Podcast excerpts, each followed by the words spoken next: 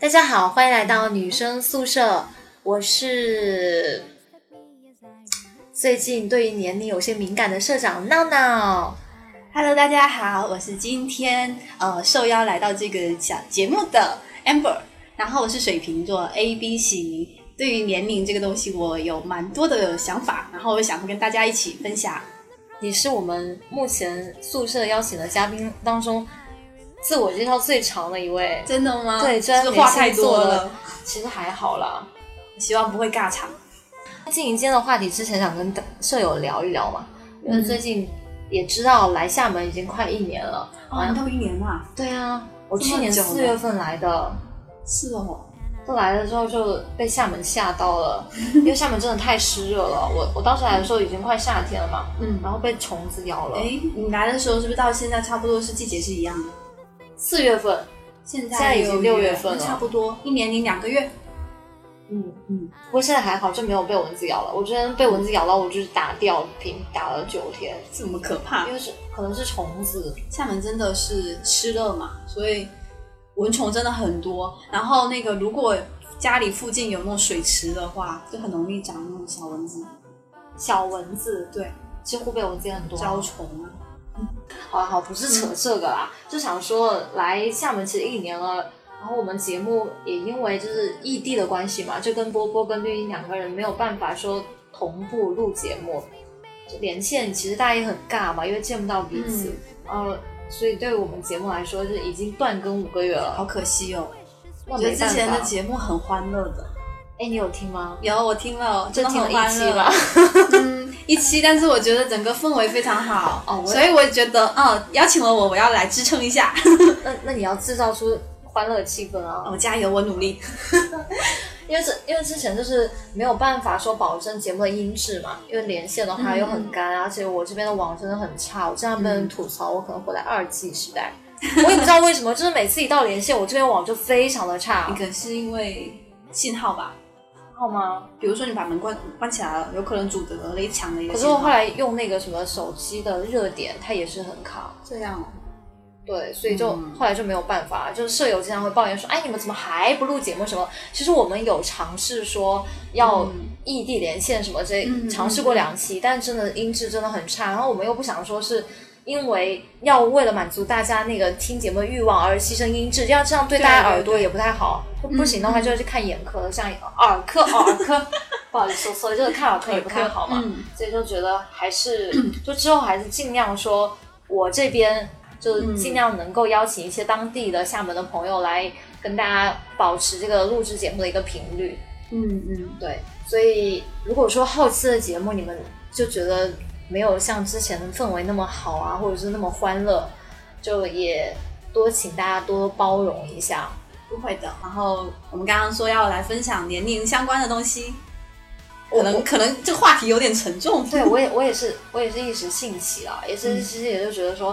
哦可以聊一下年年龄这个事情，因为我嗯们之前有做过一期节目，你可能没有听，叫做十八岁的跟二十五岁的那个差别到底在哪里？嗯哦，那期收听量其实还蛮高的，而且当时我是不是因为我们节目，是因为之前有在微博热搜上看到这个话题， 嗯，我当时还在想说，十八岁跟二十五岁有什么好比的啊、因为我觉得这个会有很大的一个话题性哎，因为它是属于两个年龄层，就是他的角色不一样。十八岁是学生，但对二十五岁是一个成年人，或者是这个已经步入社会的一个人，所以他的内心上的一些差异跟一些反响会比较大。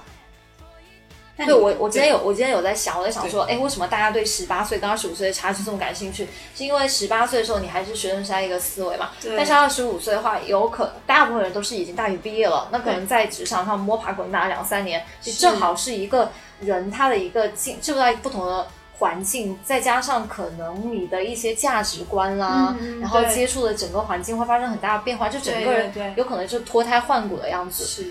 那但是我们今天并不想重复之前的话题，我们现在来聊一个更残酷的一 个比较，就是二十五岁跟三十岁之间的一个差距。我觉得就是学生时代的时候，你会去找一个榜样，嗯，就那个时候你不知道你自己要拥有哪些特质，或者说你要嗯是去习得什么，但是你会去找一个那个模子的人，就是你想成为他那个非常具体的人。嗯嗯完了之后，你就去去模仿他，或者是向他靠拢。我以前是这样子，嗯嗯，我可能比较没有。我在大学的时候有一个比较少社交的人？我不是社交，我会太去懒观，我会去观察啦。就比如说我初中的时候，我高中的时候也是，比如说你们学校会有一些风云人物嘛，比如说那种、嗯有些时候是成绩特别好，但长得也很不错的妹子，嗯那我那时候想说，哦，她她就是我以后想成为的人，那我就是想向她靠拢，嗯会有这样一个非常具体的目标。是哦但是那个时候你不觉得很懵懂吗？你就会想说，哦，就觉得他别人都很很喜欢他，然后他很优秀，你就想成为他这样的人。那你自己到底是不是适合这样子，也就其实也没有多过多考虑啊。那个时候，然后等到到了二十五岁这个年龄段，我十八岁的时候，我有想过二十五岁这件事情，其实想的蛮远的。嗯因为那时候不是会看很多时尚杂志吗？嗯就是每一个媒体哦，就会把二十五岁写的非常可怕。那个时候，十八对于十八岁我来说，我觉得二十五岁非常可怕。我觉得我到二十五岁可能我要哭死那种，因为他会说什么啊，什么嗯二十五岁你要开始注意保养啊，就肌肤开始衰老啊，哦会有这样子一个年龄段的一个，会恐惧，你会想说二十五岁到底是什么妖魔鬼怪啊？为什嗯么会？哎，天哪！我二十五岁正好研究生毕业，啊我在学校里的时候我没有什么感觉，我都想不起来我二十五岁在干什么了。你看是不是在工作，对，应该是我刚换的工作吧，对，我换了一份新工作。以前从在学校的时候嘛，有一个小目标，当时是日本的签证很难办下来，所以当时给自己一个目标，二十五岁之前一定要去日本，为什然么后你会要定到二十五岁？因为日本之前的签证它是对年收有一定的要求的。嗯。那刚毕业，我可能年收到达不了他的那个要求，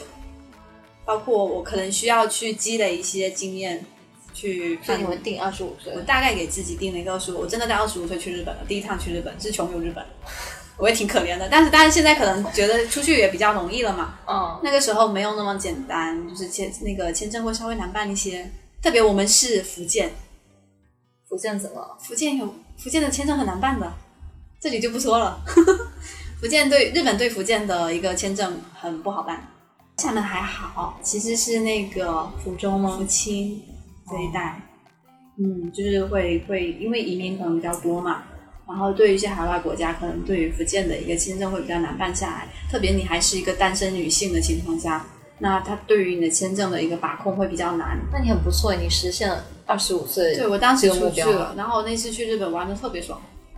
去了十三天，在大阪的时候有被南巴，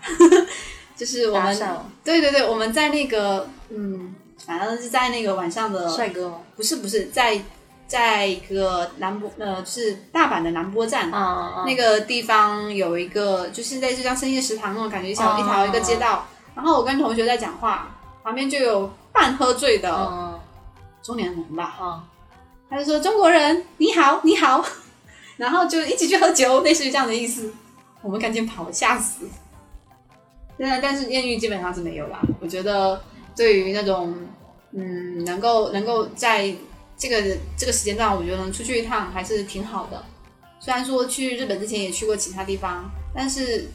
有一种憧憬就是想要去日本，那个时间会有这样的想法。而且在那二十五岁到十八到二十五之间，我有很强的愿望是想要去日本工作的。还有包括不只是日本工作，我还当时观看过新加坡、嗯，香港，就是很想去海外去吸收一些不一样的知识，对于我们这种 international 学习外语的人，就还是很想出去嘛。对对，二十五岁之后可能还是有一定的想法，因为为什么我会在那个时间段哦，就是因为你还没结婚，还没有生小孩，你觉得你你还有一个时间段可以缓冲，可以去国外，我觉得十八岁到二十五嗯岁还是会延续像你大学时候那种踌躇满志，对你会觉嗯对得对说我未来还是无限可能的，对就是很像是那种刚大学毕业之后嘛，进入是职场，你会有一种那种就职场新鲜人其实是没在怕的那种，会觉嗯啊对对得对我一定要干出一番事业那种，是就没有经过社会的毒 打，那个时候就还是蛮蛮有想法要做事情的。嗯那我可能跟你经历不太一样，因为我二十二十五岁之前还在读书嘛，嗯那时候还是没有太多感觉，因为身边人其实也都该结婚的也都在大学毕业结婚了这嘛，么早，他们很早就结婚了，我身边还有好多没结婚的，真的哎很，我多。没有哎，我身边非常多，而且年龄跟我一样，大家都还没有结婚。我这边倒是没有，就是没有结婚，大概就就我几个身边有人很多三十岁的案例，突然有点悲伤的感觉。其实还好，也可能二十我觉得二十二到二十四岁的时候，在研究生的时候过得太爽了，因为那时候我也没有考虑太多未来。嗯嗯我那时候其实更迷茫，你别说我大了三岁啊，其实我更迷茫，因为研究生的时候跟本科不一样，大家不会瞎玩了，很嗯多都是在目的去读研的。认真那读书，有人研一就开始工作啊，嗯开始找实习，然后有的人就是研究生之后就有男朋友啊，然后就是毕业之后就奔着结婚去啊，嗯有的人就想读博啊，梦想成真。但我就是觉得，我要想，我我好像是努力的是在弥补我大学时候没有度过的那种愉快的校园时光。嗯，其实现在回头想一下，其实那个日子还是蛮好的，因为它是真的是一个比较快乐的一个时间段。年纪大了，你该烦恼的东西就多了。那个时候是快乐的，真的学生时时代真的很快乐。回头来看，说校园那段日子，会觉得相对来说真的比社会单纯太多了。对啊，进公司我就二十五岁了，我怎么办？我怎么赢得过那种小姑娘？嗯因为毕竟很尴尬的年龄在那里，就是说，有的人二十二岁进入公司嘛，那你二十五岁的时候，人家可能工作三年了，他嗯对经验也足了，然后要不就是那种九四九五的小姑娘，人家有可能没有读研嘛，他们工作也一两年了，那其实你还是一个新人。嗯对对对，别人也会觉得说你也不小了，对不对？那人家也不会把你当做一个二十二岁不懂事的大学生来看待，嗯嗯就很尴尬。嗯，那时候你有压力吗？我压力很大，就是对于工作上面的一些相处啊，工作能力上面的压力。其实我觉得读研的人都会有这种感觉，就是你出来之后，你你还是会觉得自己还蛮厉害的，但是现实就是你又是一个真的没有工作经验的人，对，所以有时嗯候你你可能就是发现一个九四年的人，他懂得比你多的时候，你这时候就非常受挫。然后还有一点是包袱会很重，嗯因为所有人都知道你是研究生的时候，你知道很多人对研究生有个误区，他就会觉得啊你是研究生，那你应该什么都懂，你应该很厉害。嗯，如果你没有做好的话，他就会觉得你还是研究 生啊，就会说这样的对话。对对。就会很生我气那啊。天也是有一个朋友，他是这样说的，他是美国的一个高材生留学回来哦的，然后呃，他对国内的一些就是环境啊、一些生态不是特别了解，所以美他国待说多久？啊待了七八年。那他不会是，那他就很可能很美国化了吧？对，然后他但是他回来了，他回来创业了。嗯那那个时候就是他说他的微信里头可能就三五个人，嗯然后他慢慢的扩，呃，就是人越加越多嘛。他的状状态跟你一样，就是他是高材生，大家就会觉得你很厉害，但是他实际上就是没有对国内一无所知的那种感哦觉。所以他说他会花更多的时间比别人更努力，去更快的想要去融入到这就是个会有环境里包面。袱吗？对，一旦一个是有包袱，第一个就是你要花更多时间比别人努力，所以就是很压力的一件对，事情还。是挺挺辛苦的。因为有的时候别人说这句话的时候，也并不是说人家真的期待你什么，大部分人是抱着看笑话的心态。现代人就是这样子的，后来我就慢慢的自我和解了，对你还蛮厉害的。因为痛苦了两年啊，就一直在，因为你一直在纠结说，哎，我读了研，为什么我还没有他厉害？就对自己期望太高了，就可能是希望我一毕业之后我就干出一番大事业，嗯，对，会有这种不认，就是应该是刚进入职场年轻人，因为我是二十五岁嘛，嗯就可能是那个时候也是一个幼稚的一个心态，就没有经过社会的毒打，就还很天真。嗯是。但我跟现在的新人有点不太一样的是，我还是属于那种蛮小心的。我刚进职场的时候，你知道我多夸张吗？嗯我虽然才二十五岁啊，但是你也没觉得自己很小，又不能穿那种小姑娘那种衣服嘛 是。我那时候刚进职场，我就想说啊，那我要成熟一点，我就买很嗯多那种、看起来很 OL 那种。对对对，我现在还想起来，你刚刚说这个，我其实前几年穿的衣服比现在还成老熟是不是气，怎么都说都有这种过程，应该是你年轻的时候，你想把自己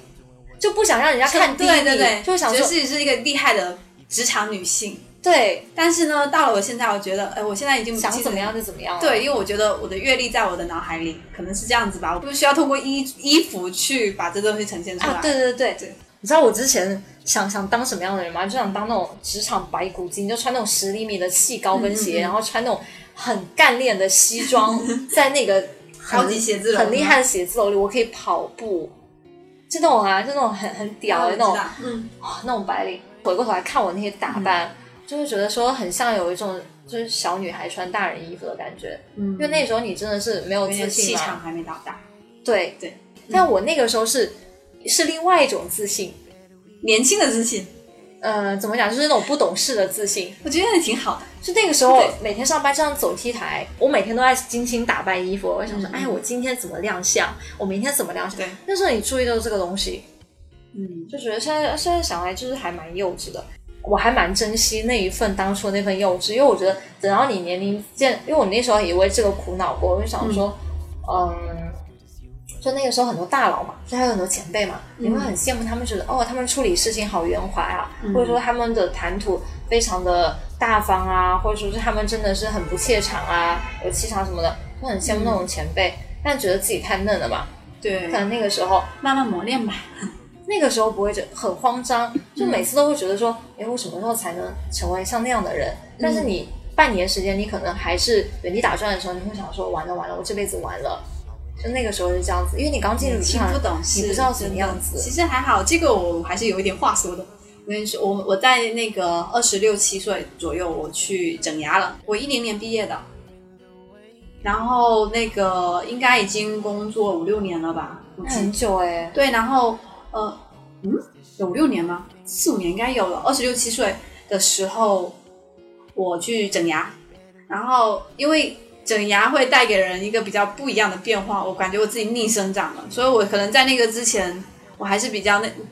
刚刚说我不是很社交化的人，我哦，不是很喜欢去参加一些活动，但是逆生长之后，包括整牙之后，心态也就自不信了一样吗了，对，会比较开朗一些。原来我很讨厌在那个，就是呃我其实现在也不是很喜欢，就是去演讲这些东西，比如说去在人很多地方去讲一些东西，我还是会怯场的，害怕。我现在还是会一些，但是没有以前那么厉害了。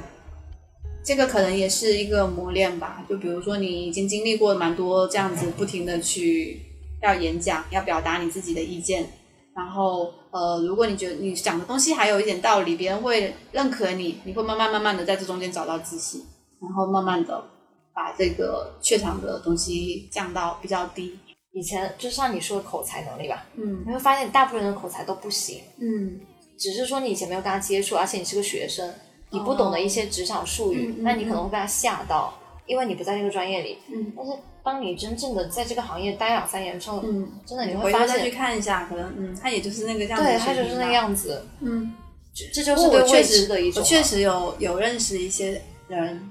他是可能是书会读的比较多，嗯比如说就词汇量比喜较欢丰看富书，喜欢去了解很多知识、嗯很多信息。那这个时候你会发现，跟他聊天的时候，你有有有一定的成长，收获嘛，对对，有收获，然后就会越来越喜欢去找他聊天，然后包括这些人可能呃他有自己的见解。嗯，就是嗯，不会是一个很空空荡荡的人。你跟他聊，会发现，哎，原来世界这么大，就地很球难是得啊圆的。 然后就是这种聊天的过程中，其实发现，哎，你自己还有蛮大的一个成长空间的。这可能也是年年纪慢慢变大之后的一个发现的一个方向吧。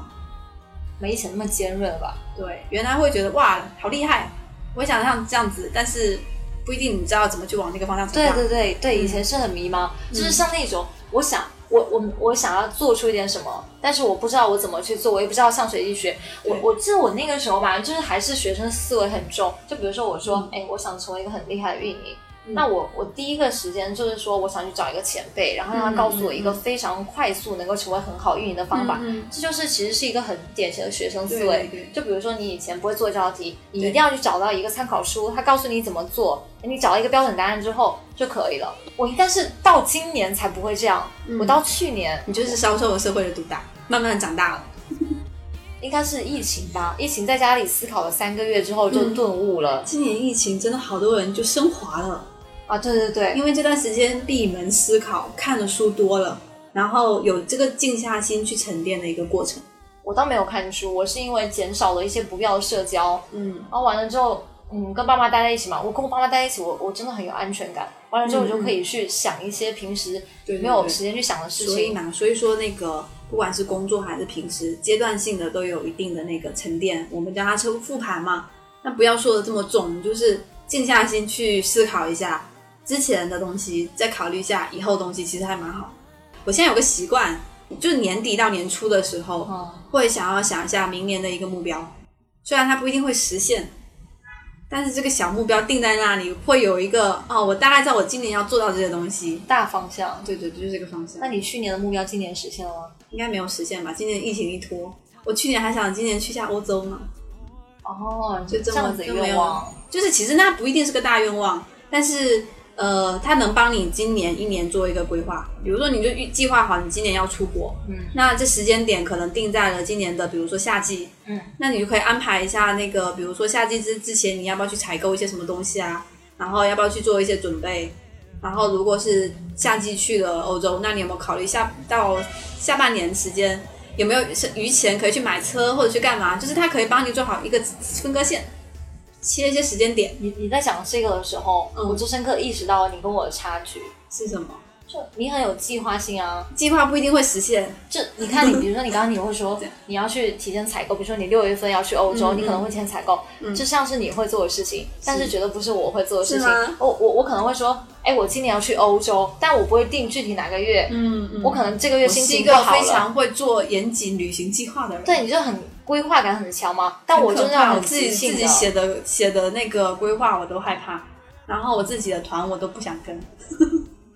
我的旅游团很多人想跟，但是我有时写完了那个计划之后，我就觉得哇，这样子的计划有点有点密集，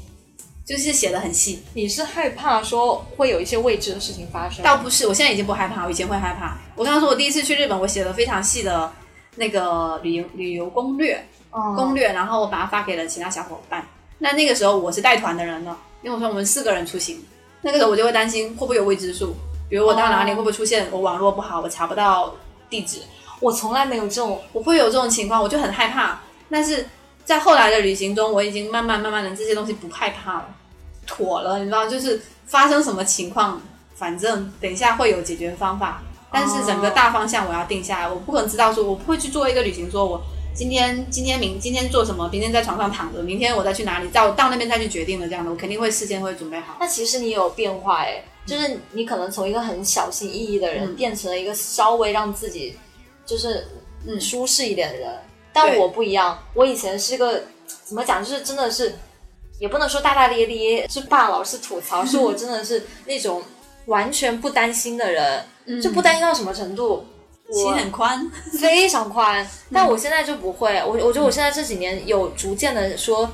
靠这是成长，靠我谱觉得一点，但我觉我得这都是成长。我不喜欢这样子。就其实我最大的变化应该是，呃，十八岁的时候完全不存钱，然后我爸给我的生活费，我每个月还要多找他要的那种。到二十五岁的时候，刚工作的时候，我就跟我自己说要存点钱。嗯但是那个时候存钱是什么状况？就比如说我发了工资后，哦超高兴，哇、 天哪，第一次有这么多而且钱就花光了光，吗？也没有。那我就说，哎，我这个月要存五百块，嗯就这样子。因为因为我当时对我自己的想法是说，我的钱我能自己赚，我不嗯靠爸妈。完了之后，我还能付房租，我每个月余不余钱先再说。等到后来工作了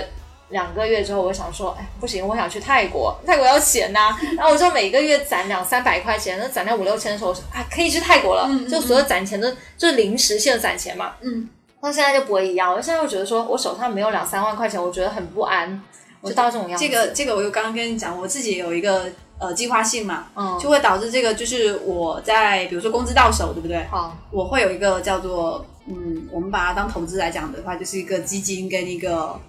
花的呃，钱一哦，不是基金，是讲就是类似于储蓄的储蓄类的，跟一个冒险型的，就是嗯我们会有冒险型的一个股，比如说买股票投资投投资资是一个比较冒险的。然后如果买国债这一方面，嗯它是一个稳健型的，嗯对我来说也是分两块，我会切成两块，一部分我就是拿去存款的，嗯我不会动到它，但是另外会有一部分就是拿来花的，这是我的预算池，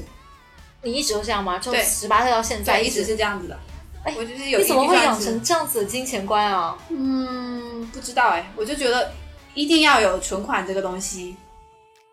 但是我哦会花会花，但是花我应该是会有一个就是就是刚刚说的那个预算池，预算池可能会超嘛，但是超了我原来就超一部分，也不会大量动到那个原来的那一部分。我、哦天哪，那你真的是从十八岁开始就已经是对金钱很有概念我的大学的那个学就是我妈给我的那个生都活存着费，吗？不是不是说都存着，就是我也是这么去去去分割的。就哦钱包分两层，比如说一个月工一一个月给你一千块，我分两层，然后比如说这后面是五百块钱，这是我的一个文件的一个池子，哎，那如应果急。前面五百块是我最近的一个一些预算，那你大概就是五百块，500肯定会块那花不超那不会动是吗？会花超会，花超，但是我一定要把它分成两个，这可能跟我个人的性格有关系，就是嗯，我我们我们是叫做 A B 型的人，对不对？他是对于熟 A 悉的 B 人型是什么人？ A B 型的人对于熟悉的人，他会只给自己画一个圈子，是蟹型是 A B 型的吗？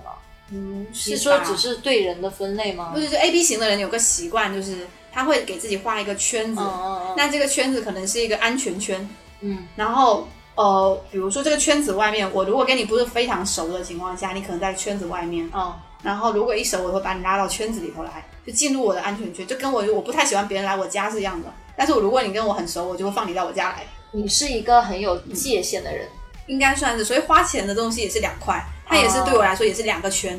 一个是一个安全圈内的东西，一个是安全圈外的。我还没有讲完。就我十九岁的时候，当时不是说对钱没有概念嘛，嗯还不还不仅仅是说我不存钱，还花超我爸的钱，然后就就是我过年的时候要回家嘛，嗯我那时候一分钱都没有了，我屌不屌？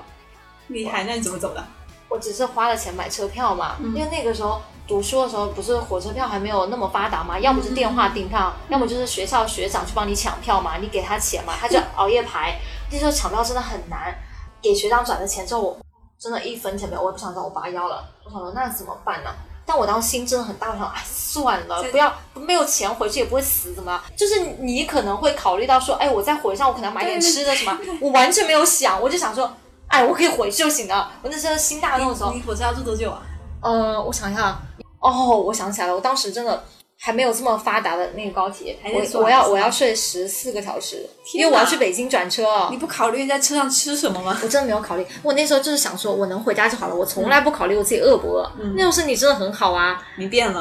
啊，对，就那时候真的身体很好，我想说，哎呀，哎，就就就就在车上睡下就好了，就不管。那时候卧铺，哦，偶尔如果说没有买到嗯那种卧铺的话，我不能直接到我家，那我可能还要去武汉转车，嗯就很麻烦。啊，那一次呢，是我跟我我好朋友在武汉读书嘛，那时候我就跟他约在武汉见面，然后我们再从武汉一起回家嘛。其实你想要啊在武汉见面，那我是不是要从火车站到我们见面的地方要花钱，对不对？对，然后从我们见面的地方，呃，等到他比之家后还要嗯呢啊，还 要还要那个大巴费嘛，对吧？我没有想到这些，我想说没关系，没关系，没关系。啊，正好我姨妈家又在我读大学的附近嘛，嗯，我那天知道是去她家吃饭，但我什么都没跟她讲，很就是这种像我这样就很走运嘛塞。了点钱给你是我吗？外婆来了，我外婆从湖北老家去我姨妈家玩，嗯，然后我我跟我外婆坐在那个椅子上，我想说领两百块钱吧，然后你知道我那时候天哪，我觉得真 是救命这钱！种神仙啊！哦，完了之后，我就说，哎，两百块钱，很棒，很棒，很棒。嗯我那时候觉得说，你看我不担心都对的吧，因为总会有钱给到我。我每次都这这样种哦、是幸运，这其实是一种运气，还但没是运气其实不是每次都有的哎还还没完，然后就拿了两百块钱。好，我到了武汉回站之后嗯嘛，我就去我朋友那个地点汇合，就在武大对面。那时候是个大冬天，我拎了一个箱子，嗯，很冷，我手又很容易冻，我手机没电 了，你知道吗？我没有办法联系他，我们俩只是约了一个大概时间，然后在那嗯个地方，我快急死了。然后我就那时候很迷茫，我不知道怎么嗯办，我就想找看起来很善良的阿姨借手机，你知道吧？我就过去了，我说：“哎，你们借他手机。”他很警惕的看着我，他就嗯走了，他以为我是骗子。可能当年骗子也就这种手借段吧。手机大家都很害嗯怕吧？我当时真的很生气，我想说这么冷漠，因为那是我第一次去武汉，嗯就 自己一个人嘛，我想怎么那么冷漠啊，就是见死不救那种。后来我没办法，因为那时候也没有硬币什么的，也没有找到公共电话，我想算了，就在等吧，等吧等。然后奇迹发生了，大概等了两三个小时之后，我朋友就是在我没有跟他联系的情况下，他出现了啊，可能就在我们周围附近嘛。我觉得啊，又又遇到了救命稻草，天哪，我又有救了。好，完了之后就我们就上大巴，上大巴之后他没有钱 了，但我只有两百块嘛。然后嗯他跟男朋友还一起，我们那时候车票好像四十多块还是多少，还有五你们十块心，真大，我 就。那没办法，就是他出一个人钱，然后我嗯帮他再出一个人钱，啊，我们俩就回去了。后来我爸知道了，他说没有钱，你怎么敢回来？就他们在亲戚面前就把我这个事都传遍了，你知道吗？嗯是哦但我那时候很骄傲，我想说，你看，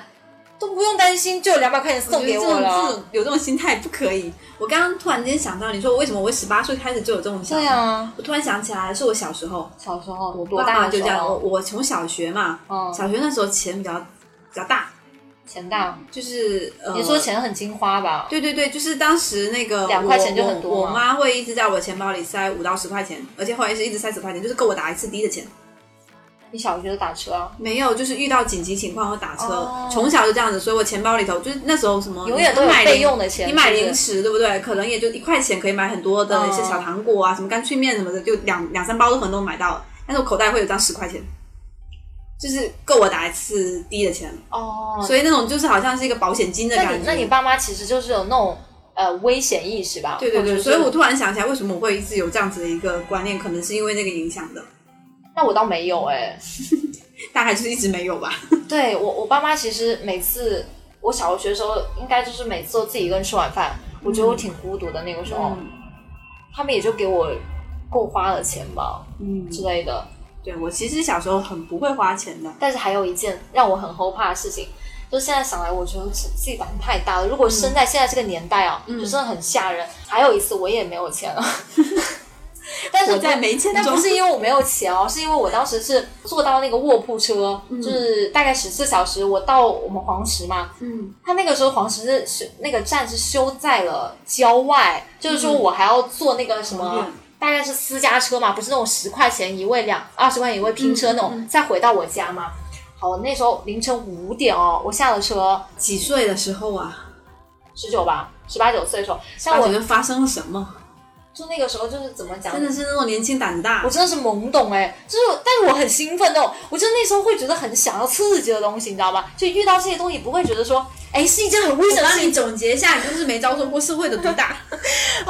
这超超可怕是。我我当时有卡嘛，那时候只能从卡里取钱嘛，也没有支付宝什么。哦我们那时候真的好惨啊！我当时在火车上，我就想说啊，一分钱没有了，嗯一分钱没有，但我卡里有钱。我说没关系，下车取。嗯，下车之后发现我们那个站他妈的居然没有 ATM 机，啊，我想怎么办呢、但我又想回家，又五点多嘛，那个那个什么公交车就白经历了这么多，你还这么心宽，就百百度公交车居然没有开，然后晚嗯上之后我就说算了算了，就拼车嘛。拼车当时我记得是我跟一个男孩跟一个女孩拼车，嗯然后他们居然先下了嘛，因为不同路线嘛，嗯，坐车上只剩我一个人，你知道。凌晨五点半的时候，没钱，我坐在副驾，我坐嗯在副驾哦，我当时我当时心里就有点慌了，我想说没有人，因为那个他开的地方又有点偏嘛，嗯在那种竹林里头，他那个司机还一直在放《如果我是 DJ》这首歌，我觉得很吓人。因为你，因为我现在是觉得说，如果你要坐那种私家车的话，你坐副驾真的是非常危险的一、对啊对啊一个对一个位置。但当时没觉得，我是在那一刻就车子越开越黑的时候，因为那时候天还没亮，然后周围又没有人的时候，我那车没人的时候，我就开始后怕，因为我还居然跟司机坦白了，我真的醉了，他没问我，你知道吧？我自己我觉得我当时真的很单纯，我说我说我说叔叔，我那个我我没钱，我 我说我没钱， 然后关键是我手机又没电了。 我头都疼了。你你想，就是叫天天不应，叫地不我灵，要是你妈，不我打死 你。就是你想那个状状况多危急啊！嗯又黑，然后又没有人，我手机还没电，我不能联系别人。我说叔叔，你能不能把你手机借我？我给家人打个电话，然后给我送钱呐、 然后那个司机也懵了，他说啊，你没钱，然后什么什么，问你这招很好、哎这这暴露了手他的手机。就他自己就。但是如果当时是坏人，可能就很坏嘛。嗯对嗯然后他他也很怕我不给钱嘛，然后他又怕我骗他，然后说我我说我说叔叔你给我打个电话，因为当时真的很早，嗯我也不一定我爸妈会接，你知道吧？嗯后来司机就说好，那你打个电话之类的，就司机人。但嗯我当时也怕司机是骗我，就是不肯让我打电话，因为我很怕。你想啊，如果说在一个这种荒无人烟的情况下嗯挺可怕的，对如果一个女孩子手机又没电，对吧？嗯然后又没有钱，那你说司机还在放《如果我是 DJ》这种歌，那你那你觉得会会怎么样？这个情况怎么样？然后司机他还还蛮好的，他就让我打嘛，嗯那边电话没打通。天哪！我当时整个汗就出来了，我想说，天哪，我爸怎么能这样呢？不接电话，但是我忘了当时是凌晨五点嗯嘛，人家睡觉。啊后来我说，能不能让我再打一遍吧？因为那个司机他可能就有点怀疑我，你知道吗？嗯他就怀疑我，然后我说，要不再让我打一遍，然后打一遍通了啊！我太高兴了，我说，我说爸你快点，我待会儿要到了，你你在哪里哪里给我送点钱下来。那个司机一路上还是有点将信将疑嘛，他就一直问他说：“哎，你们家到底在哪？然后你你爸什么时候出来？什么什么？”嗯，啊，那个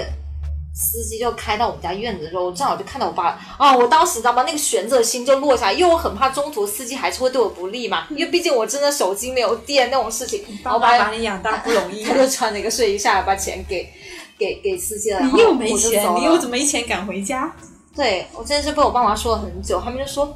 就觉得我心太大了。真的是心太宽了。是啊，主主要是我我干不出这种事情。主要是我，我真的我还很、嗯还跟司机讲我没有电也没有钱这件事，我居然在中途讲了。你 想一下，啊嗯你想想，我每次出去玩，对不对？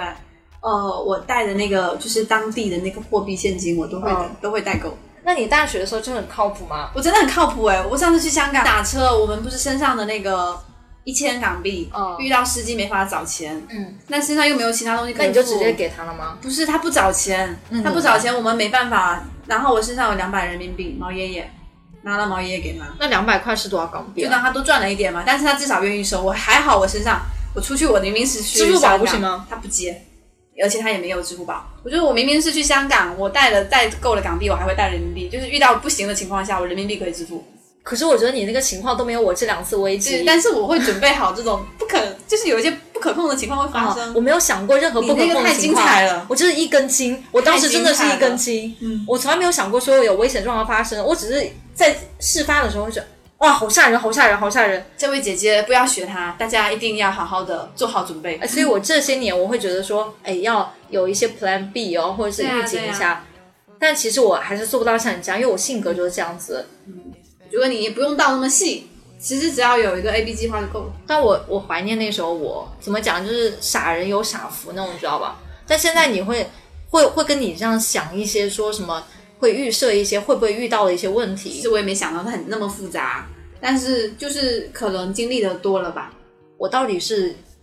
怎么会变成现在这样啊？就对当时那么明明心你大哦、应该经历过一些什么，会让你知道说哦，有这些奇怪的事情，可能我需要做一些其他的准备。可能是因为在二十五岁的时候，研究生毕业跑到了很大的城市上海，嗯让我一下子就是第一个是长了见识，那个时候也没觉得自己那么土嘛，但是你去了上海之后，会发现真的是。我每天都会说哇，这个好厉害，哇，那个好仙气，那个好潮，每天都这样。再加上在上海租房嘛，真的是太心酸了。你说我那时候心大嘛，可能我会觉得那时候一直在大家的呵护当中长大，但是去了上海之后，会发现人与人之间变得非常冷漠嘛。嗯嗯嗯，你要自己成长，自己去对，我感觉我感觉我性格变动最大的一次是，我还有段时间有抑郁症，但我从来没有在节目当中哎我跟大朋家友，讲我过朋。友在上海工作的那几年，他也有抑抑郁郁症。吗？他他在有上查海过吗？嗯，我觉得他情绪很波动，我就是情绪很波动，然后经常会哭。其实我第一年还好，第一年去去我们公司的时候，那时候干着自己喜欢的事嘛，而且那时候还、嗯还蛮单纯的。我只是说，在二十五岁的时候有一点焦虑的是，就会觉得啊，同龄人都已经赚很多钱 了，我我居然一分钱没有，会这样感觉。嗯但后来我有在节目里讲过，就是二十五岁的时候刚进公司第一天哦，嗯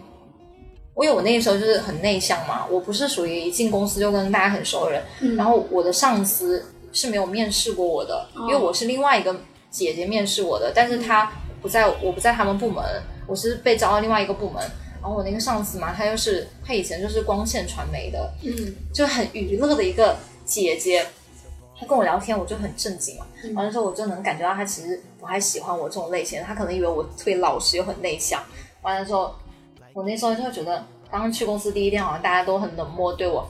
我上我憋了大概八九个小时的尿吧，一直没上厕所，因为我不敢问别人厕所在哪里。我真的是太心酸了，那时候真的战战兢兢，我整个人真的战兢。我想说，我都二十五岁了，我还跟个小孩子一样，就是战战兢兢的。后来到是第，会这样啊。就那时候真的，你你会觉得我非常内向，啊我就很学我换生，工作的时候也出现这种情况啊，就你是不敢问别人厕 所在哪。嗯，我我小时候连下车我都不敢跟跟那个乘车卖票员说我要下车呢，已经胆子可小了。我刚说我换公司换工作之后也有这样的情况，就是嗯，你第一天到到岗嘛，嗯那到岗可能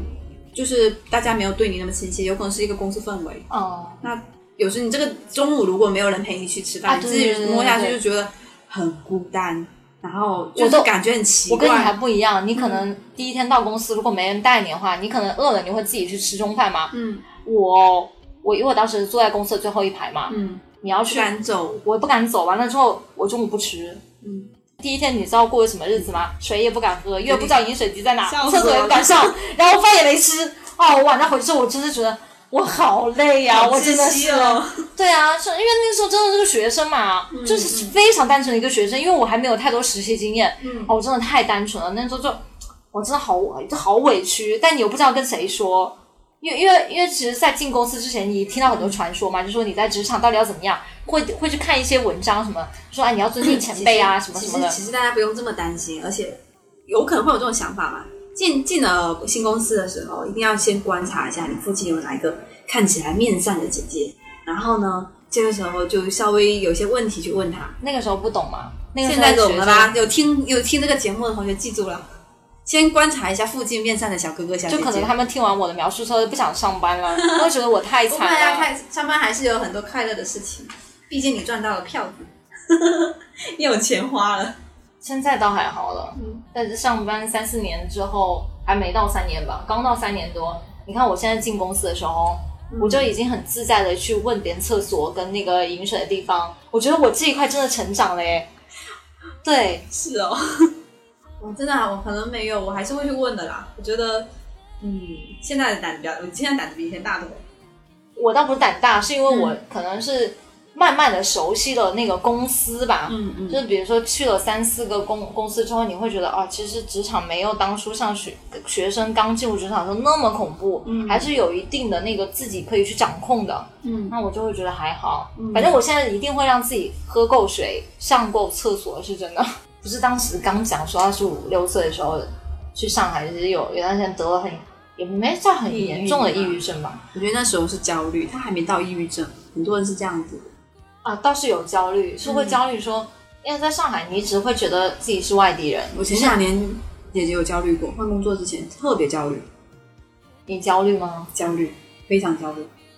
那时候你多大啊？二十六七左右，还没到三十。你为什么焦虑啊？焦虑的原因是，你不知道你在这个行业你会做多久，那其实是你对未来的一种迷茫，而且我的焦焦虑的状态一般是因为工作在焦虑，比较少因为生活的焦虑。我也是，我我是觉得我十九岁时候那个焦虑，现在跟现在比起来，嗯，我十九岁焦虑的是我未来不知道去哪里，嗯嗯就会觉得说，诶，我毕业之后我到底是一种什么样的生活？因为你毕业之后，你的生活其实是由你自己控制嘛。嗯但是二十五岁之后进入职场，那时候还是想干出一番事业的嘛，嗯你对于未来有很多遐想，想说我要不要在行业站稳脚跟啊，就跟你其实差不多。嗯那那个时候因为刚去到是一方面是就跟以前的小城生活节奏很不一样嘛，然后再就是所有的生活都要自己自自理，我还要学做饭嘛。嗯那时候真的做饭，哦，我真的太慢了。完了之后还公司的事情还不是很上手，嗯就每天都很焦虑。那主要是我当时还想在上海买房，嗯我真的是异想天开。 我那是多，我焦虑到什么程度？我想说，天哪，我什么时候才能存够买房的钱呐、就那种，每天看自己的的那个那个存款，就发现每嗯这天个只有是自己给500自己的一600些压力，倒是。我对我自己要要求很高的。嗯，这个压力还是，我觉得你还蛮矛盾的，一边又很放得开，心很宽。我我是在有些那种像你们认为大事的上面，我心很 大，但是其实，在你们认为就是很小的事情上面，我反倒会很在意，嗯所以我比较敏感嘛。嗯，是啊，我觉得焦虑也是，就是会有一个阶段性的。那段时间我也很焦虑，真的是会为因为工作上一些小事情焦虑，焦虑的点很多。我当时焦虑是因为觉得自己工作没有没有价值感，会觉得说，哎，我什么时候才能被公司认可那种？因为我想刚入职的职场新人都会有这种过程，就是踌躇满嗯志，到最后就觉得心灰意冷，到然后再要就是会有两条轨道了。心灰意冷之后，你到底是会凤凰涅槃，还是会你就此沉沦成为一个机器人？ 成为一个工具人，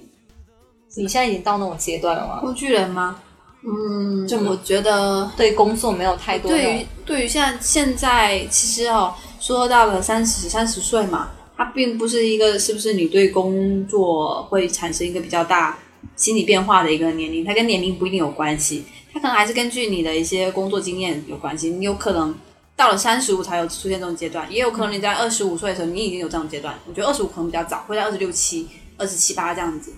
然后因为哎你，我的现在已经二十九，对，就是根据你可能才工作时间不长，我对估计我自己感觉应该是在你工作五年左右，不管你是二十五岁工作还是二十岁工作，就在你工作五年左右，你就开始会对于工作这个出现一个心态变化，因为你前面一两年是在熟悉中，嗯嗯后面三年你在沉淀中，然后接下来你就会有个迷茫，你你是要继续往这个方向走，还是往另外那个方向走？五年是一个很大的变化。嗯，哎，你这个变化已经完成了是吧？我完成了，我现在已经进入了一个沉淀状态， 然后会会慢慢的就是觉得工作还是蛮重要的，因为因为我们现在就是靠工作赚钱，所以你现在是在跟我们靠讲工三十岁之后的一个心态没吗有不是，我是说我们靠工作可能是一种就是有一些人是为了达到自自己的一些人人生生的目价标值，对对价值的一些呈现，然后有一部分人是为了活命工作就为了赚钱嘛，我的目标是不不工作，就是这种。啊，对，会有两种。那那可能这个时候你在五年工作五年的时候，你自己就会去有一定的判断了，你到底是想哪个方向是你想成为的人。然后慢慢的，如果你像我这种就是，呃，工作还是要做，但是我的目标是不不不工作，那我会慢慢的去找一些我其他想做的事情，一些兴趣点啊，一些爱好，因为时间就是这么过去的，这些喜欢的事情要多做一些。我从大学毕业之后，一直想做的一件事情，就一直也在努力做的事情，就是我从进入职场第一天，我就跟自己说，我要做那种把工作跟生活完全分开的人。嗯我的工作不要想，我说虽然在前几年非常的难办到，因为有时候你要加班嘛，或者是嗯嗯嗯领导安排一些任务，你没有办法就一定要完成的那种。但是我现在就尽量说，我我下班之后完全要抛开工作，嗯，这是不是跟我当初想当那种白骨精违背？也不一定啊，我觉得白骨精也是可以把工作跟生活分开的。这种真的很难。对，那我对我来说，我也是工作跟生活是要分开的，因为我觉得嘛，呃，你不能让整个整个工作占满你的生活，每个人还是要有精神上的满足的一个时间段。那你不觉得二十五岁之后，就是大部分人的生活都被工作占据了？会是这样子，因为二十五开始，你的经验开始有一部分了，就你工作经验有一部其分实我了。很害怕、欸，就以前在读书的时候嘛，就大家的生活其实蛮单调的，但你可以做的事情非常的多。但是等到二十五岁之后，你会发现，你好像整个人的视野也好啊，嗯，虽然说你的知识在增长，你的能力在增长，在沉淀，但是好像你接触新鲜事物的一个频率跟速度，还有你接收信息的那种速度，嗯都比以前差很多。就整个窄，不会，其实不会吗？不社交会圈子不会也会变窄不吗？会，这个还是看你的，就刚刚说你是你的兴趣爱好，还有你的工作的一个范范围。比如说你的工作是是去做一个商务，那你可能在二十五岁，或者说你你工作两三年之后，你有一定沉淀，你你有自主的可以去扩展到更多的人群，你能接触到更多人，这时候你的社交圈是不会窄的。还有一个是你的兴趣爱好，比如说你喜欢玩抖音，喜欢去做一些那个呃像豆瓣这样子的，可以去圈子。那一根据你的一些兴趣爱好，你还是能扩展你的圈子。你说到这个，我我就觉得二十五岁的时候跟十八岁差距最大的，还有一点是对于社交的需求。就我十八岁的时候，我是很喜欢交朋友的。嗯，我当时交朋友还跟现在要求不一样，我会我想说尽可能认识更多的人。嗯，然后后来我二十五左右进入职场，我的目标也是我要去做人脉，因为是前辈告诉你的。嗯，好，就很苦恼，想说，哎，怎么做人脉？我怎么样才认识更多人？你你追求的是那种，就是相当于是弱社交、弱关系，嗯对对就是对你要认识更多的人，嗯有时候还可以装一下逼什么之类的，对吧？嗯但是我现在，呃，就怎么说，我没有到三十，但我们现在不在探讨三十岁嘛？嗯那我站在三十岁的那个的入口，我现在是会觉得说，我想明白了这一点，嗯我不要这种浅社交，嗯我现在想要更多的是深度社交。嗯就之前读书的时候，你会也不能说浪费时间，那时候你不觉得是浪费时嗯间，但现在回想起来，可能是你浪费了很多时间在一些没有办法成为是呃深度社交或者是朋友的人身上。嗯嗯对，那个时候因为你精力无处安放，你只想跟很多人去玩，嗯，对对对，就是我跟谁我都可以掏真心、掏心掏肺。我十八岁、十九岁的时候这样，二十五嗯岁，包括我刚入职场，我也是这样子的。我很容易跟人掏心掏肺，嗯但是我到现在就是快到三十岁的时候，今天早上还在跟一个朋友聊这个问题，我们就说现在年纪越大，就是你对于交朋友的门槛越高。就大部分人现在做的都是跟谁都很好，但大部分是这种疏离的客气，他不会跟你走心。嗯，你想一下，有多久你在进入职场之后，或者是在进入社会之后，你跟谁交过心？就你的心真的有为他打开吗？嗯嗯，之前还跟朋友说是，现在所有人啊、都砌上了一层厚厚的心墙，墙很厚，你没有办法去凿穿它，而且大部分人也都不愿意去凿穿别人的墙了。我觉得这跟社会现在的一个这种形态有关系。我就跟他，讲说，哎，我现在好像也是这样子，就是我没有办法说对一个人再像以前那样超越他。他说，他说，对你扪心自问一下，你能回到你十八岁的时候，你对大家这样子吗？其实哦，其实确实你会发现很多那种就是聊得很很好，或者说你但愿也意只去是好而已啊。比如说聊得很好，又愿意跟他讲很多事情的这这些朋友，其实你回头想一下，他都是跟你很多年的朋友，就是你对比较早期认识的就那为一什群么人。啊现在会这个样子呢？我也想不通。有有一定的影响哦？就是你现在交交的一些朋友，可能是来源你的职场，来源你的生意伙伴。对，那这个时候你跟他有隔阂，他不是你的同学，不是你的邻居，你们是有利益上的往来的关系，所以有一点点这样，就是职场嘛，你如果讲错一点话，有可能会导致你的一些职场危机。利益上的，比如说那个职呃生意伙伴也是一样的，你讲不好，说不定你以后谈不成单子了，或者他又去别人那里告你的小墙角，就觉得就是很告告你，就是类似这会种。会想很多是吗？但是如果你们是，比如说是去旅游认识的驴友，嗯可能你们还会走得很深入，就是利益的关系会影响到这个朋友的一个深度关系。所以啊，从学生时代到职场，最对可怕的就是利益。是，就是真的是连我这么职场都会样单纯的人，我也都知道职场这种很可怕啊了。对，会有这种情况。他跟我讲，他说什么？说你，所以你要警惕，你不要变成那个样子。他说你现在有点危险，他一直就说，哎就是交心交心一个程度吧，嗯，他是会觉得人还是要不要这有一么，定的保，因为嗯他觉保得留是吗人现在人都太冷漠了。嗯，我觉得还好啊。我是习以为常，是因为我在上海就这样子，大家都上维海因持为一个大城度。市可能会稍微冷漠一些，可能我在厦门待久了嘛，嗯，我是没有觉得到说非常的冷漠。厦门其实还是有一种人情关系包在嘛括。包括我们这种公司，因为我们是互联网公司嘛，嗯互联网公司是呃那个员工也是比较年轻态的，所以他也不会有很多的那种层级的一个概念关系。比如说像一些大的公司，或者说一些国有公司，可能有领导这样的一个概念，嗯那你很多很多事情就是你很担心有人去打小报告，那这个时候所以就会出现一个冷漠的状态。但像我一些就是扁平化管理的那种互联网公司嘛，大家都比较比较熟啊，也扁不平化太管理会去互相去抢你的功劳，大家也是一也要起看完了成一件事你情要，看人了。会会有，肯定都会有。我抑郁症就是被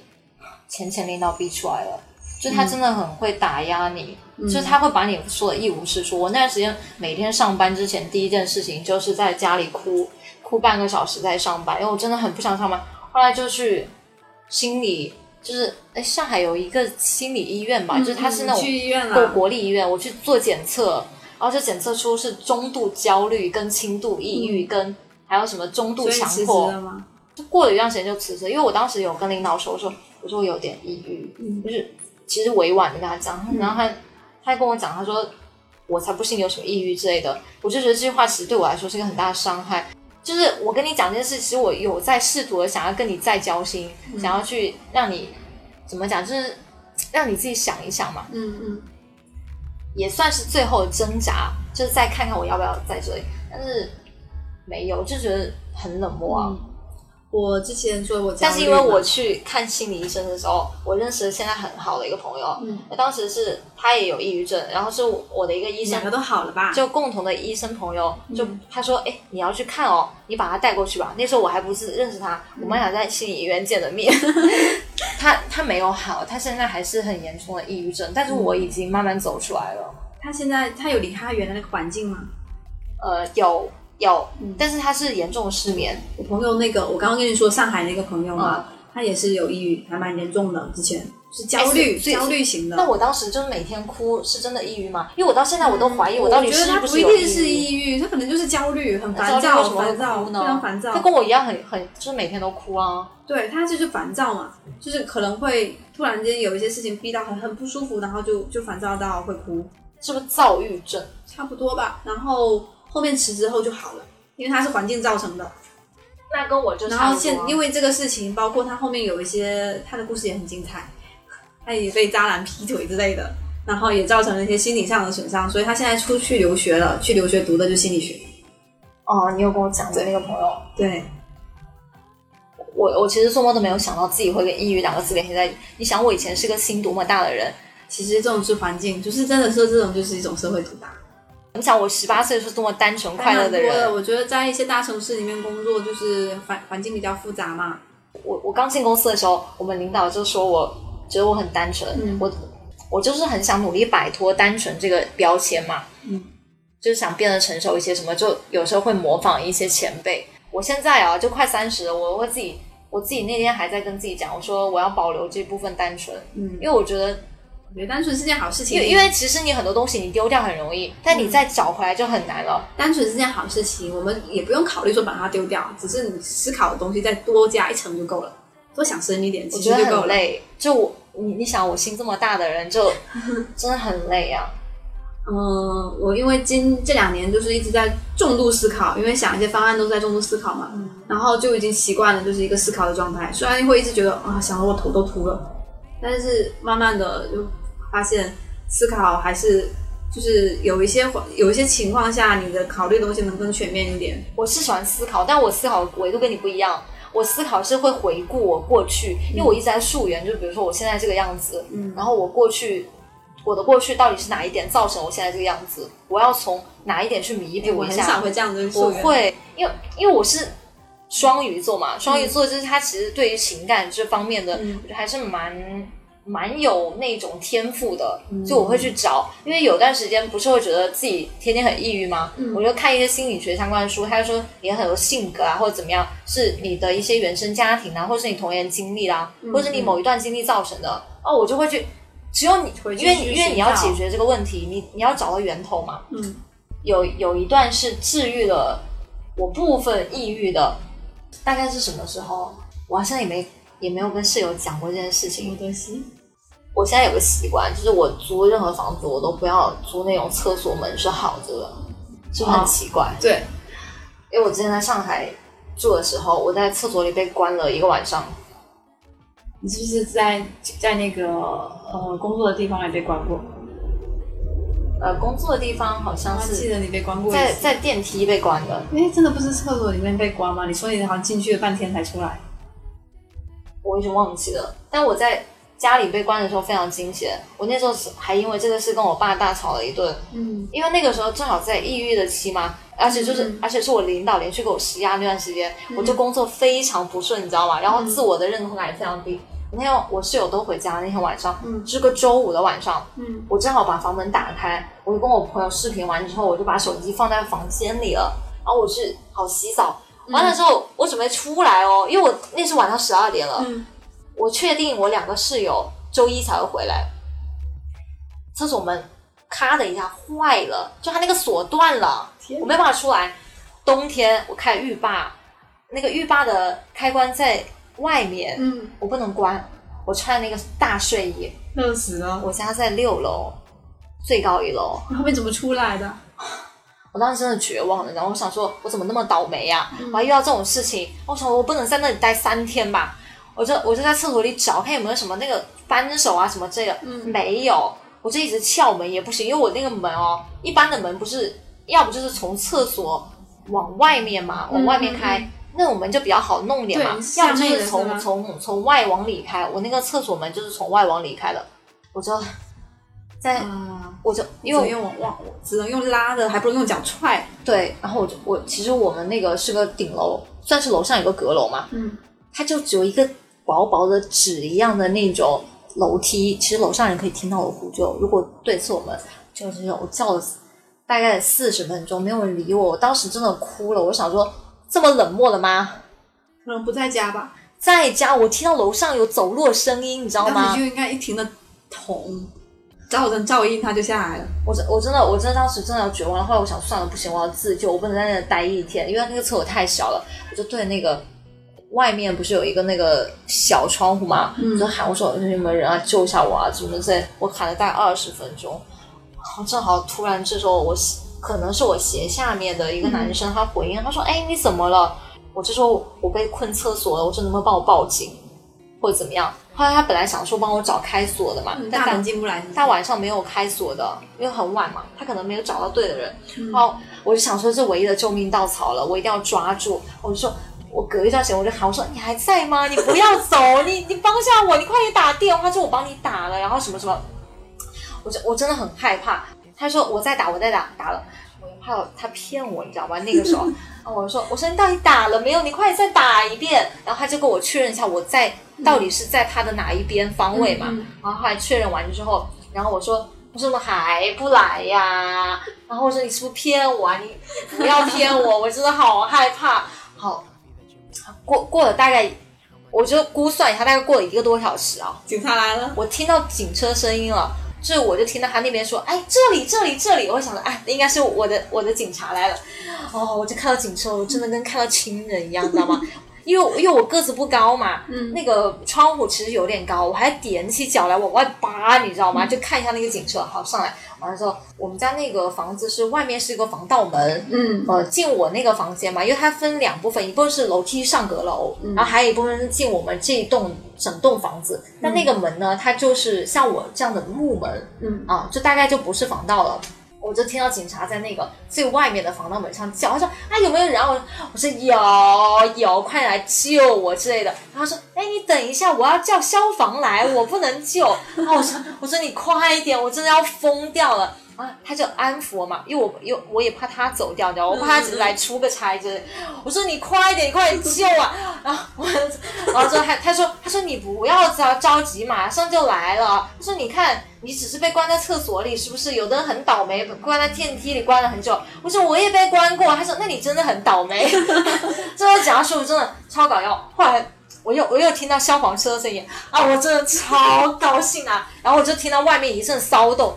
然后警察叔叔说啊，消防来了，快快快快快！然后他们就说说你在哪隔里壁？的人估计也被你吵死了，应该没有 吧，因为我们是对面的那种。对门嗯嗯啊完了之后，我就听到已经骚，他们说，他们说里头有没有人，我们要踹门了，嗯，因为他们踹的是那个外什面么的防盗盗，门。我说没关系，随便踹。嗯啊，踹完之后，就不是又进到我们家里那样门吗？嗯他说有没有人快让开，我们要踹门。我说没关系，我在里头，你们快点。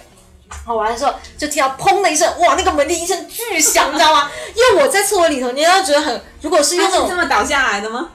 我不知道，因为是你想要那种平行视角的话嗯嘛，我在厕所里偷偷的一直耳朵在那贴着那个那那个 缝，因为你不知道外面怎么回事，就觉得外面很热嗯闹，就在那猜测。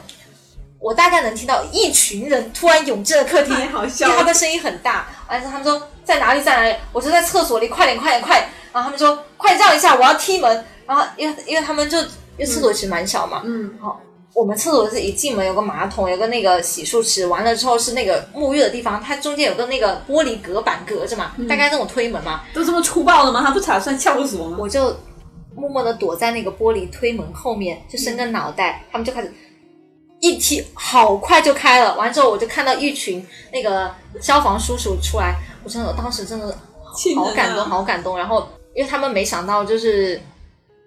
看到一个很肉瘦瘦小的一个妹子探个头，然后他们出动了很多人嘛，然后看到我没事，他们就走了。我想说，哎，太感谢了之类 的。我后楼来下那个小哥哥也很感谢他，对我后来看了表，大概三点多我才出来嘛。嗯然后在前后，因为那个门不都已经坏了嘛，对吧？那门又不能关，我晚上不敢睡觉，就想说天呐，万一有贼进来怎么办？ 对对 对，对啊隔天就修门了，是就吧你知道多害怕？那个晚上我都胆战心惊，我只能把我房门锁好嘛。嗯，但是我锁完了房门之后，我又不敢去开客厅的门了，因为我想说，完了，万一客厅站一个贼怎么办？你知道，就是那时候想象力很丰富。我天天早上就鼓起勇气，赶快开外面的门， 哎，发现哎，没有人，没有人，没有人。后来我就是白天的时候，把那个我们家那个进大厅的那个门，里头有一个很清晰的门上有一个很清晰的黑色那个脚印，就是消防叔叔的那个 踹的，我就把它拍下来了。这是我可能是上海记忆当中很特殊的一部分哦。就因为这个事，我当时因为当时想要离职嘛，嗯因为当时心情真的太差了。然后这个是，嗯，算是我就是契为机为为数不多的一个很惨的经历当中一个稍微好一点的事情。我就给我爸打电话说。我说你知不知道我被关在厕所，但是我很棒，我自己自救。我当时就是想鼓励一下我自己嘛，因为我觉得我自己很棒。被骂了一顿是不是然后我爸说话说你不要离职，你不要裸辞，你看你自己。我觉得家长都是这样子的，但你我爸说什么？他说他说你自己一点自理能力都没有，你你还要靠别人来救你。然后他他意思就是说，他说如果我真的有能力的话，我自己就能出来，而不是靠什么消防啊什么这样救。我当时我我是觉得啦，这个嘛，我当时很委屈，对，我都已经这么惨了，我在上海都已经灰暗了，因为我没有跟他们说我抑郁嘛，我就说我已经灰暗了，我就想通过这个事情，然后证明我自己还是可以的，我想给自己鼓鼓嗯励。但是你就这样讲我，我当时哭得超凶，我都没跟我爸讲话，你知道吗？那我觉得哦，在工作里头遇到的那种委屈，对不对？家长们感受不到，他是感受不到，都感受不到，所以我之前也哦是很很可焦是虑的可时候，是你我我说要这辞职在厕所这件事情上，他不应该安慰我吗？我当时真的只是想想他跟我说一声，说你你有没有事情，然后你、嗯嗯嗯你很棒之类的。因为从小到大就是其实很很难收到家长这种直接鼓励嘛，但我没想到他那句话，他居然会跟我说我没有自理能力，你知道吗？大概可能就是没有办法感同身受吧，就觉得就是关在厕所里而已。厕所又不会是一个很很，比如说是电梯啊、楼道啊、厨子啊这样子一个很窄的一个空间。真的很窄啊！我当时真的很绝望。是，嗯，不过他们可能感受不了。就像我说，我关在我们家厕所里，我妈可能也会说没关系，你等一等，因为空间足够。就是觉得厕所的空间是足够我朋的，友是跟我讲，第二天他跟我讲，我我说我真的好害怕。他说，要是我是你的话，我就在厕所坐在第二天早晨，然后等卖菜的大妈什么，就是经过的时候嘛，早晨他说别人比较听得见嘛，不是晚上十二点，他这样。然后我说你知不知道我当时有多害怕？我还在那等一晚上，我就跟他吵起来了。我当时真的情绪非常激动，因为我觉得你根本都不懂我当时的心情。嗯，就对啊就，是站着说话不腰疼。那一件事之后，我就到楼下嘛，我就想说，诶应该是楼下小哥，我就敲他们家门，嗯，但是他们那个小哥没出来开门，是个阿姨开的门。我就说，哎，昨天晚上你们救了我什么之类的。他说没有这件事啊，我没有听到人救命啊什么的。我说，哎，难道搞错吗？后来就是从里屋出来的一个小哥，他说，哎，昨天晚上是我。你知道我当时本来就是很抑郁的心情，但你觉得有一个陌生人，我因为我前一秒我觉得很冷漠，人很冷漠，嗯但是在这个情况下，不是坐在你上面的哦，是坐在你楼下的小哥哥听到你呼救就把你救出来的哦。我当时觉得真的是他得家到了真他家真好睡，就得到了温柔。 这么，大的骚动都没醒。因为他是那个，你说那五五楼小哥哥吗？没有他，啦啦啦，哦，他们可能在不同的朝向。嗯，后来他跟我讲了，他是那天刚下夜班回来，就正好运。气，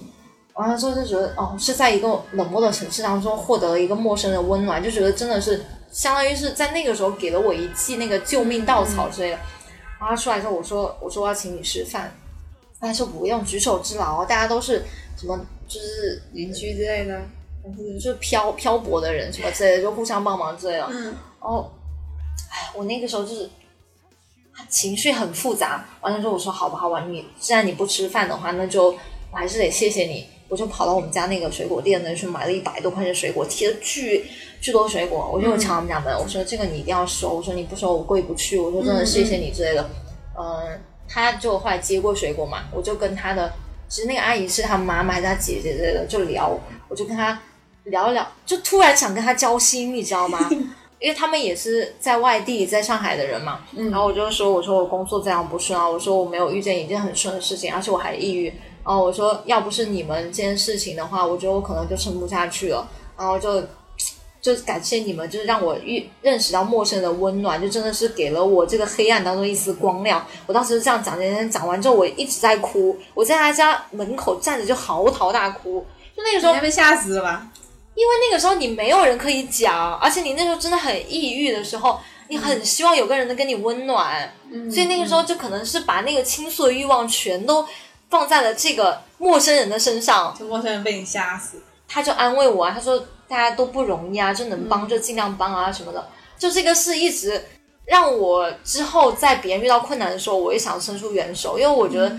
不管什么时候吧，你可能一个无心的举动，对对真的对会给别人一个救赎。是，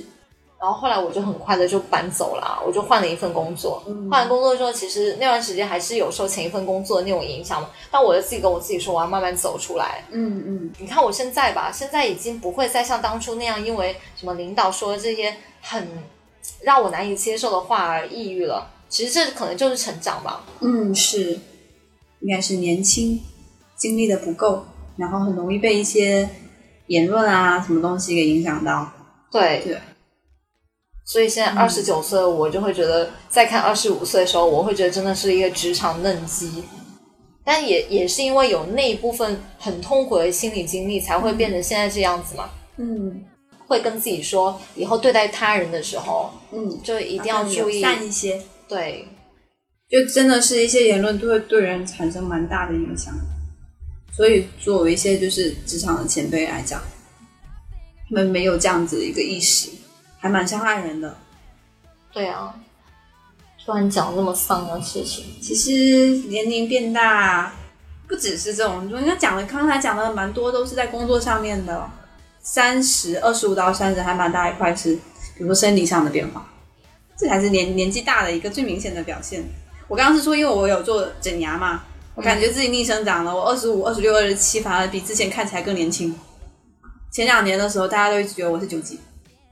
就你是心态上变化吗？不是，我觉得就是你刚刚我们说生理上嘛，其实就可以在你的呃，比如说脸啊之类上面会有表现表现出来，但是因为没有很明显的表现出你是一个上了年纪，所以你加上你的同事们其实年纪也比较小，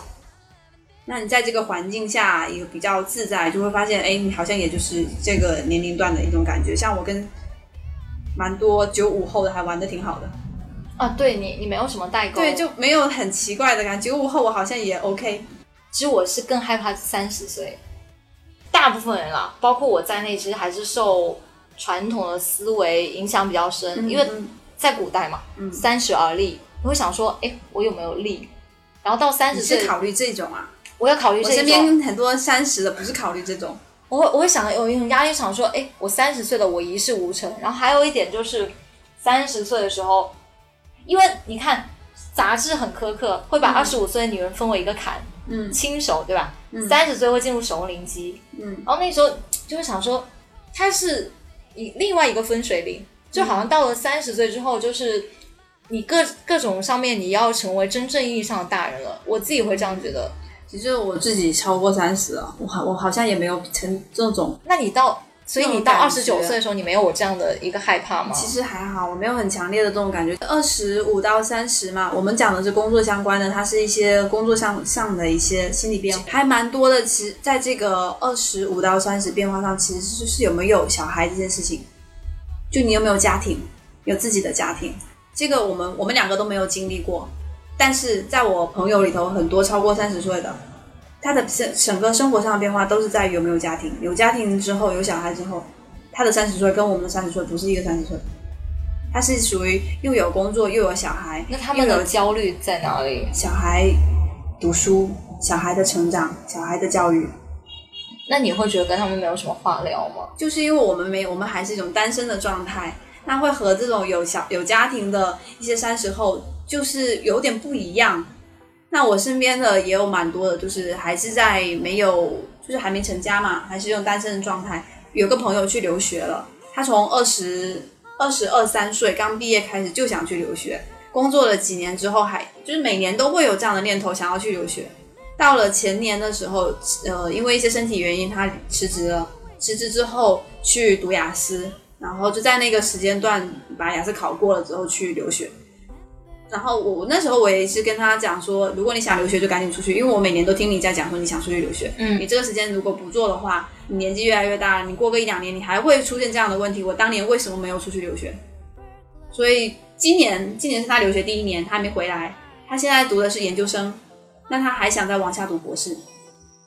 就是会有这样子的一些三十岁的人，他可能的方向是不是在于家庭，嗯，他在于自己的理想的一些实现上。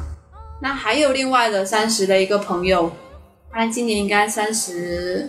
三十四五岁了，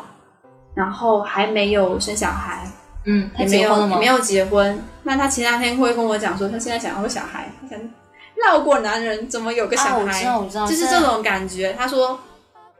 呃，男的可能不靠谱嘛，嗯，但是小孩是自己的。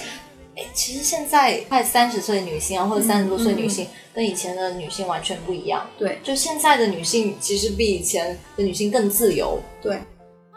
但是会有一些传统观念上面会觉得你会应有该要束去缚结婚了，你应该要去生小孩了。我现在也很舒服啊，我我还我没也三有十岁，你知道在三十这个关口最吓人。你可能你过了三十多岁嘛，你爸妈现在催婚你比较频繁吗？已经不平凡了，但你三十岁之前会很频繁的催你，对是不是？对我现在就在这个状态，因为他们在他们心中三十是女人的一个坎，因为你很多年你对都被熏陶在这个环境里，你也会不自觉的有危机感。我现在二十九岁，我会有一种中年危机。我最近已经觉得中年肥胖、中年代谢不好的那种感觉。那你是身体吗？我现在是觉得，我不知道为什么，我就我就全是在压迫我那种感觉。只是过得自由一点，现在没有以前那种束缚感了。我觉得，呃，一方面是可能是达成别人想要你成为的样子吧，另外一方面就是你你你想过的什么样的生活，自己还是要争取。你看，这就是你，我还是要修炼的地方。我现在逐渐建立了自己一套世界观嘛，嗯就以前十八九岁的时候啊，包括二十五岁的时候，也会说我要成为某一个人，嗯对，那个是个很具体的人，但其实你到底你自己是谁，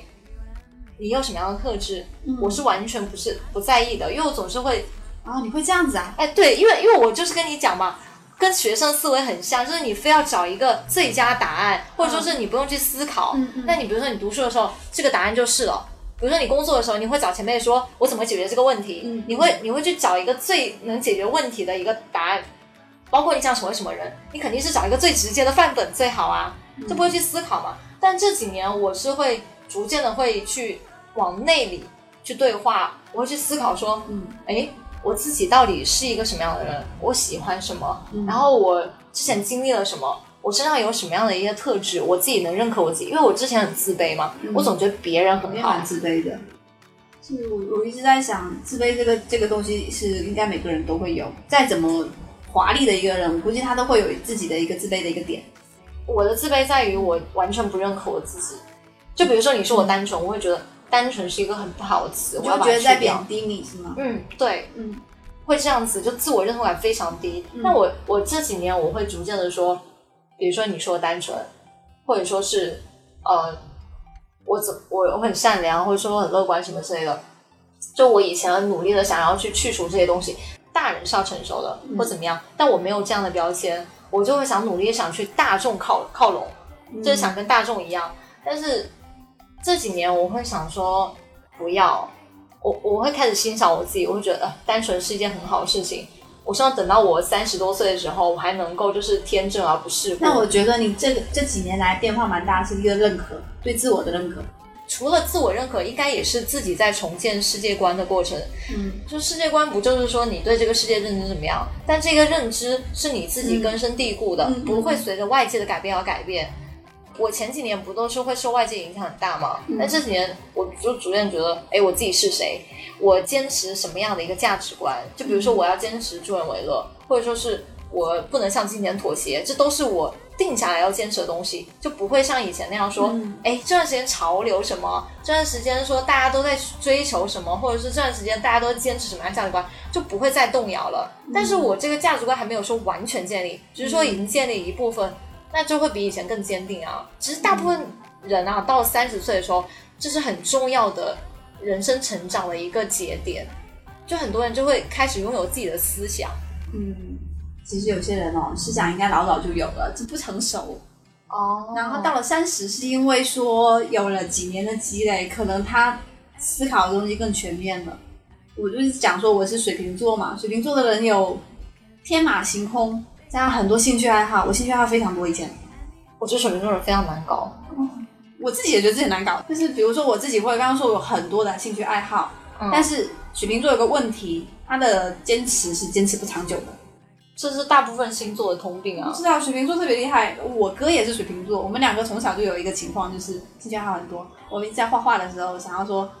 很很想画一本漫画，那那那个本子拆开之后，画了几页之后不玩了，就这样就停了。我猜测啊，就是你们对于这种兴趣爱好坚持不长久，是因为你们极度追求新鲜感。对，这种感觉就是我一段时间会变化一次，但是这个这几年我会降下来。哦这就新鲜踏感实没有了踏实了。就是不会像以前变化这么频繁。比如我之前想玩那个，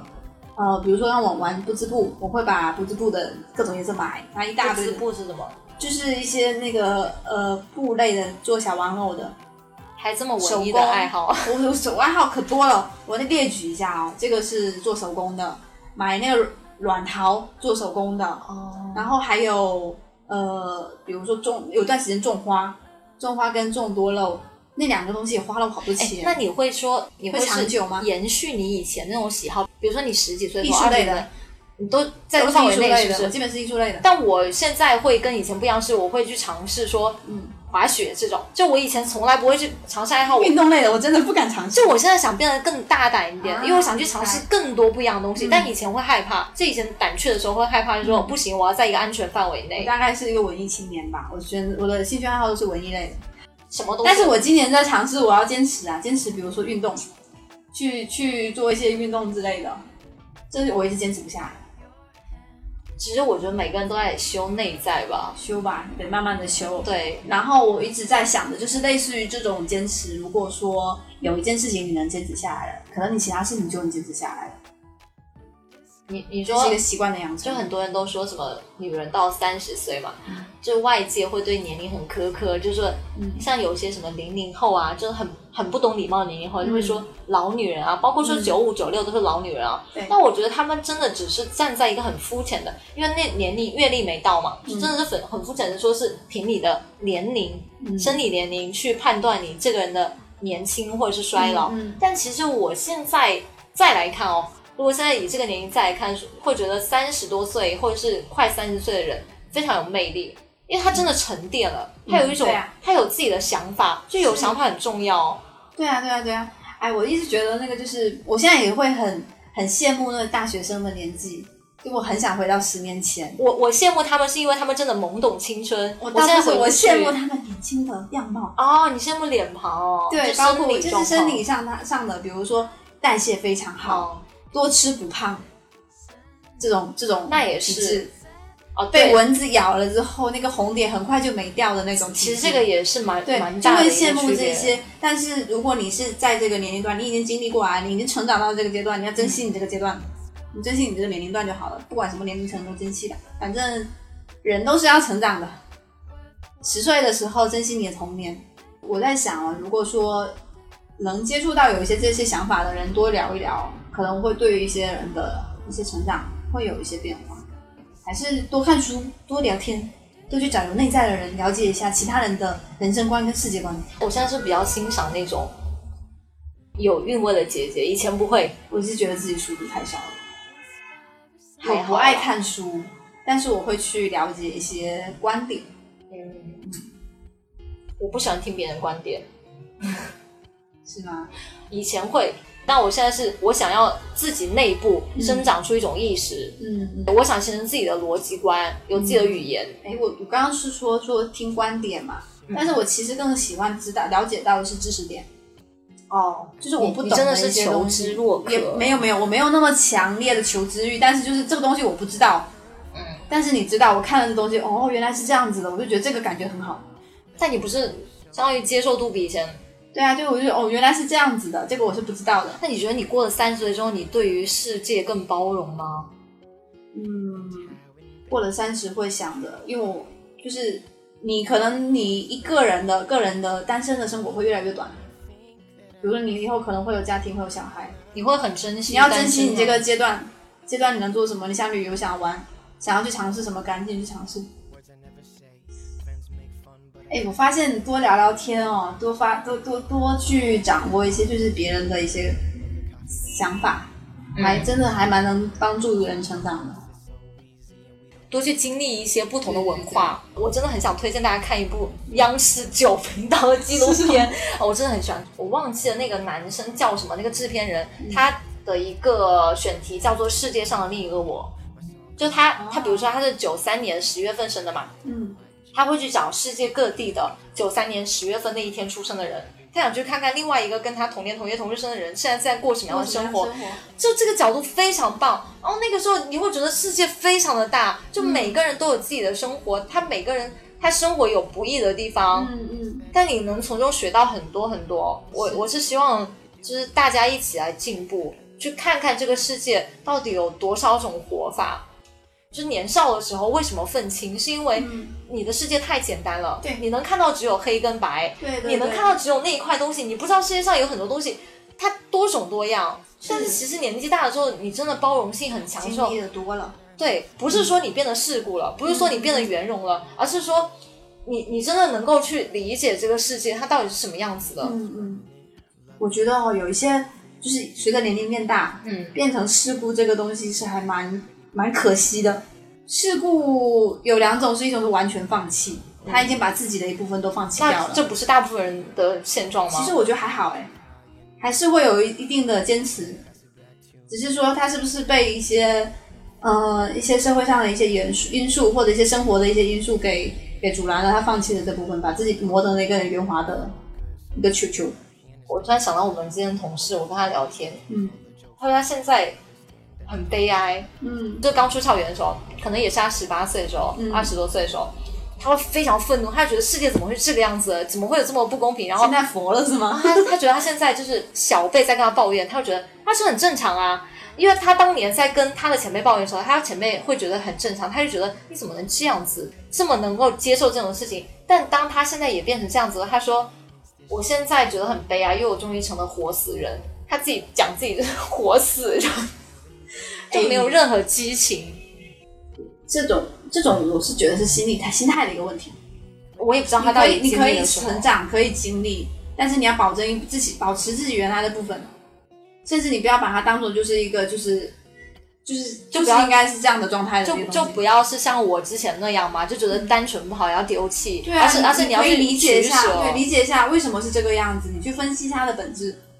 分析完你，你不要去太太细，就是去觉得就是应该这样子的。那它背后原因是什么？多深层的去考虑一些东西，可能你就不会觉得哦，我就应该被接受这样的事实，因为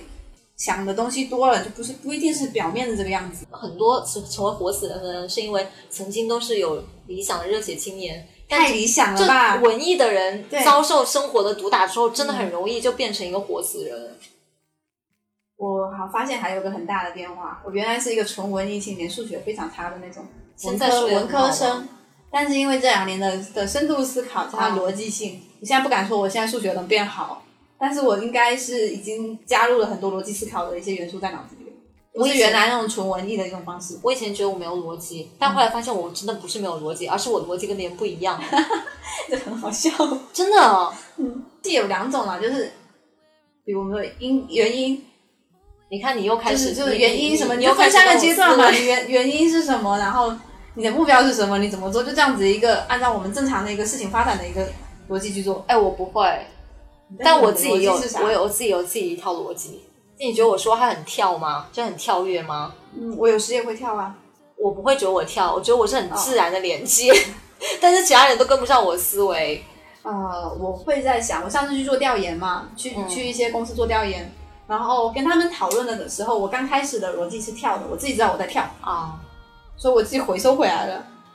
我会按按照一一个，比如说按功能、按模块、按什么样子的方式去去推进这件事情，哦不能再这样跳跃。哎，不过有时候我会小调皮一下，我想说，哎，我就跳，我要看谁能跟上我思维，那这个人就是天才。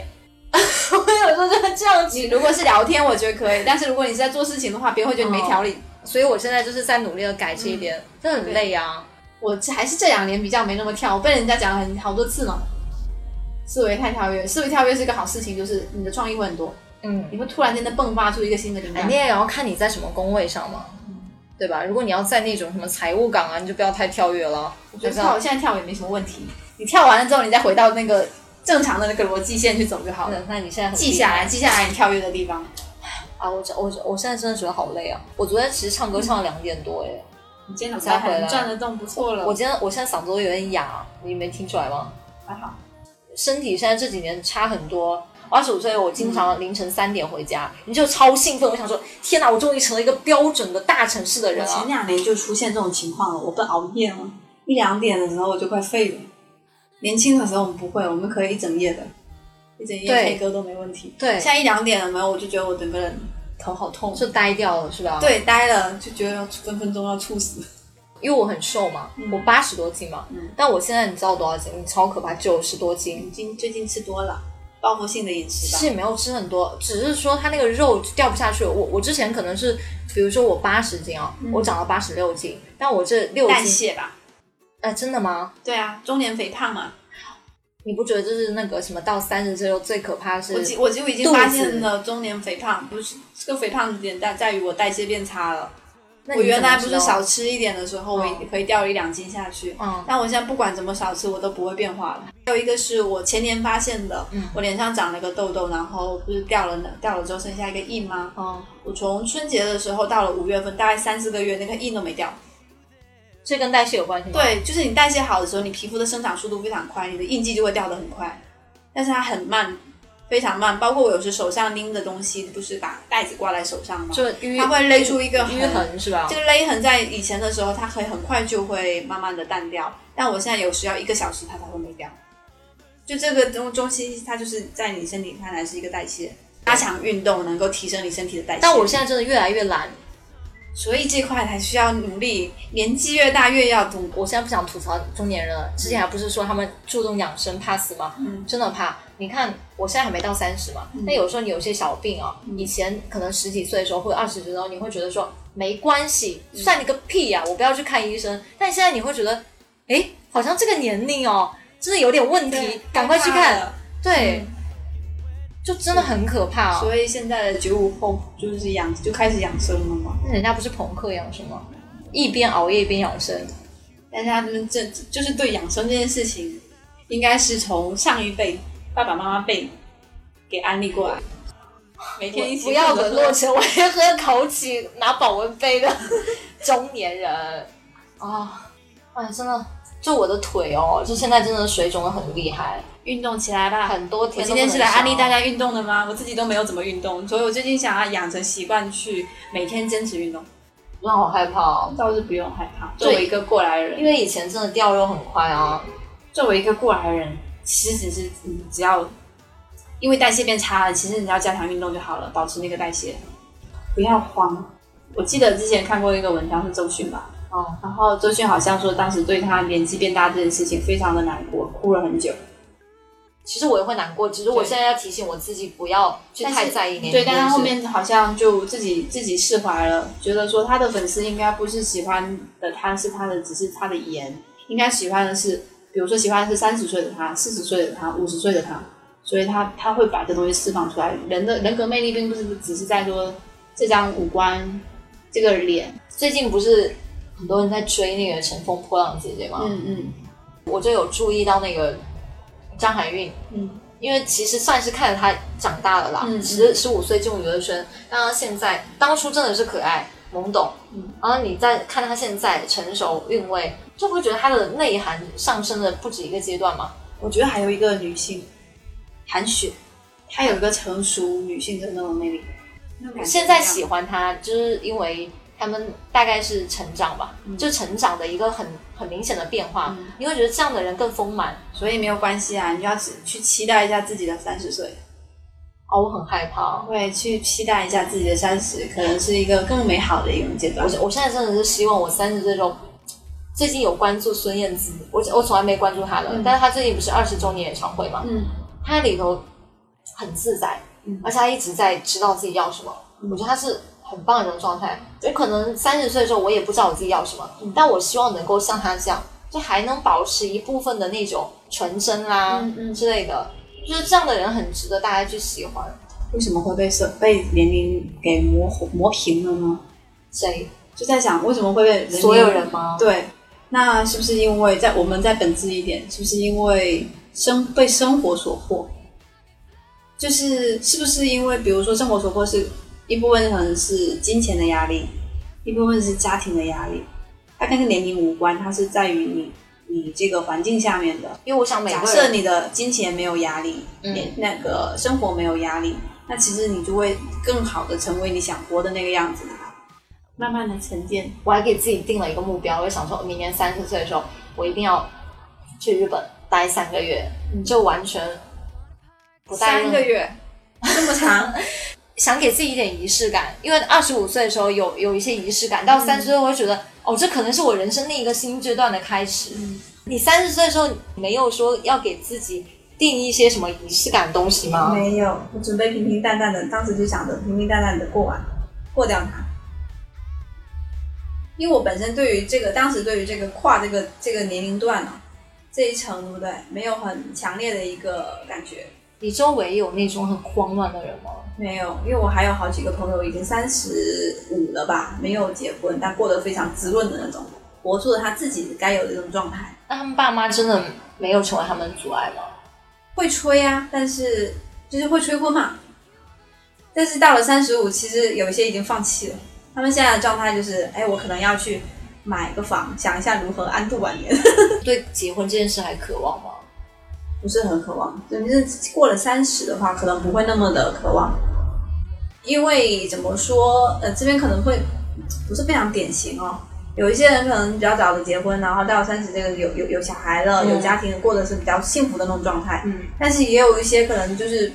带着孩子很累，嗯，他失去了一些一些单身时候该有的一些生活，比如说自由的出去玩、去旅行，然后去做一些想做的事情，因为得到因为被束缚住了嘛。嗯那这种这种情况下，我们两种人都有见过，在我们身边这两类的人都有，嗯，就会让人觉得其实单身会挺好的。你没有幻想过什么时候结婚吗？没有，我暂时是没有这种想法，那你我一直都没有这种想那法，你现在对结婚也没有什么渴望？没有，因为我总觉得好好多事情没做呢，你想恋爱吗？都现在都没有，你都过了三十，你就会淡定了。那你一直也没有恋爱过，我基本没有，有对别人心动过吗？很久以前的事情。嗯，就是我感觉还是跟我的性格跟爱好有关系，因你为我一定要找不是自己同个圈子的。不是我一直觉得我我我很多事情可以做，我没有时间花在谈恋爱上。 因为我想要学摄影，可能还有我还有时候还会画画，然后还有很多事情可以但做。我想，如果说你身边多了一个人跟你去分享爱好的话，也会很棒啊我。觉得我的爱好太多了，可能没有那么多人可以跟我一起分享。暂时也没有人看到很多人爱好是跟我一样的。不会觉得孤独吗？我觉我有时会，我深夜的时候会想的时候会觉得孤独老死怎么办，想就想一想就过了。就很害怕，然后不敢想，赶紧睡觉。我我其实蛮害怕的。我二十五岁的时候，我想说我一定要三十岁结婚，就三十岁之前结婚。嗯，你还是有机会的，还差一年。我不知道是不是大部分人都这样，啊就可能到了三十，就是三二十九岁，就是像我这样二十嗯八、二十九岁的时候，快接近三十岁，非常想结婚，就对婚姻非常渴望。嗯有有可能是周围的人相继进入婚姻，然后有小孩，嗯嗯然后还有一个就是爸妈一直在不停地催，嗯然后再一个是自己真的，就是有时候你到了年龄哦，真的不由自主的你会去渴望稳定，对对对，然后就很想结婚，但是可能顺其自然，你可以准备，但是顺其自然，但是我努力的准备一下啊。准备，对，你就是准备，但是顺其自然吧。所以我就很怕说，等到到过了三十，就变成像你们这样对婚姻完全就是不是特别期待了，但是也是会准备，怎么准备？ 就是你还是要保持有那个想法，虽然不是那么的期待。话题有点沉重了，对啊，我们来讨论一下快乐一点的，年龄变大的时候快乐的事情，比如你的工资越来越多了。我觉得三三十确实会对工作上面有一定的影响，比如说有一些公司它可能不招那种，它限定年龄三十五以下的，对吧？这种就是对年龄上的一些克制住的一些东西。但是，一般三十到三十五之间，如果你的工作积工作积累了一定的经验，这个时间段你它价值是很高的，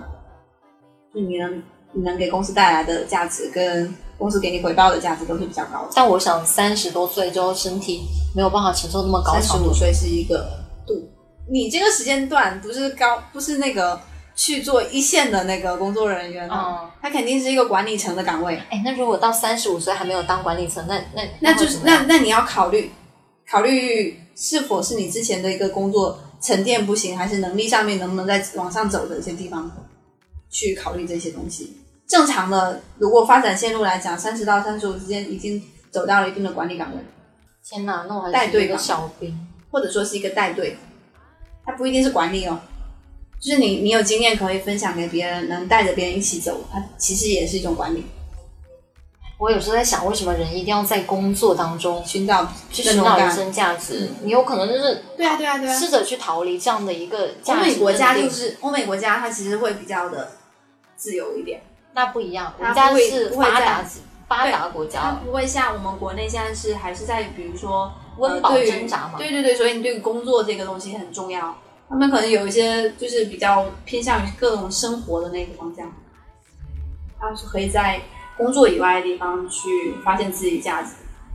但我现在哦，就是很多同学不是已经结婚生小孩，有的都二胎哦，嗯，很快吧？对，他们结婚很早，嗯我觉得幕后的都挺会有二胎的。但我发现大部分人，嗯，怎么讲，就可能过的不是我想要那种生活吧对。他们很多都是离职，然后在家带小孩，全职，还蛮多这样的。对，之后返回工作岗位，你发现他们找的也都是嗯客是服岗啦，还有一些比较。我我朋友也是这样的情况。但这样的话，如果说真的是一个事业女性的话，她不会不甘心吗？呃，我有两三个朋友是这样的情况，就是因为家里没有人帮他带小孩嘛，所以他那个结完婚之后就是要自己带娃。那带娃是想说带到上幼儿园了就可以去工作，但是发现了幼儿园到了好像还是不可以，因为要接小孩这些。呃，对于有一个有一个女生是非常的事业型女性，她现在只能在家里做兼职。那她会觉得自我价值感很低吗？但是他还有一个好的地方是，他不停的做兼职，他和之前的一些那个收 收入入，差不多啊吗？倒不是从收入上面，是他兼职，他还在工作，只是他的工作时间比较短。嗯，他通过这个方式去寻找自己在社会的一个呃归属感，归属感，就他不只是说我现在就是一个宝妈，我完全在家工作，在家带娃。但是有另外一个朋友，他是完全在带孩子，那你会不会觉得说，他们生完小孩之后，那个其实他们的状态跟那种没有生小孩，肯定差了很多。就整个人，哎，怎么讲？操，他操劳的地方已经不在自己身上，但在是小孩但是也身不上能了说他们是那种妈妈状态啊，但会觉得他们的眼神哦，真的没有少女时候那么灵动了。就关注点不一样。少女时候她关注的是自己的美丽，现在关注的是孩子，所以自己再怎么邋遢，有些人都能接受。那就是试图当了母亲这个角色的一些变化。因为我觉得现在年龄越来越大的时候，聊的话题都很都很单一，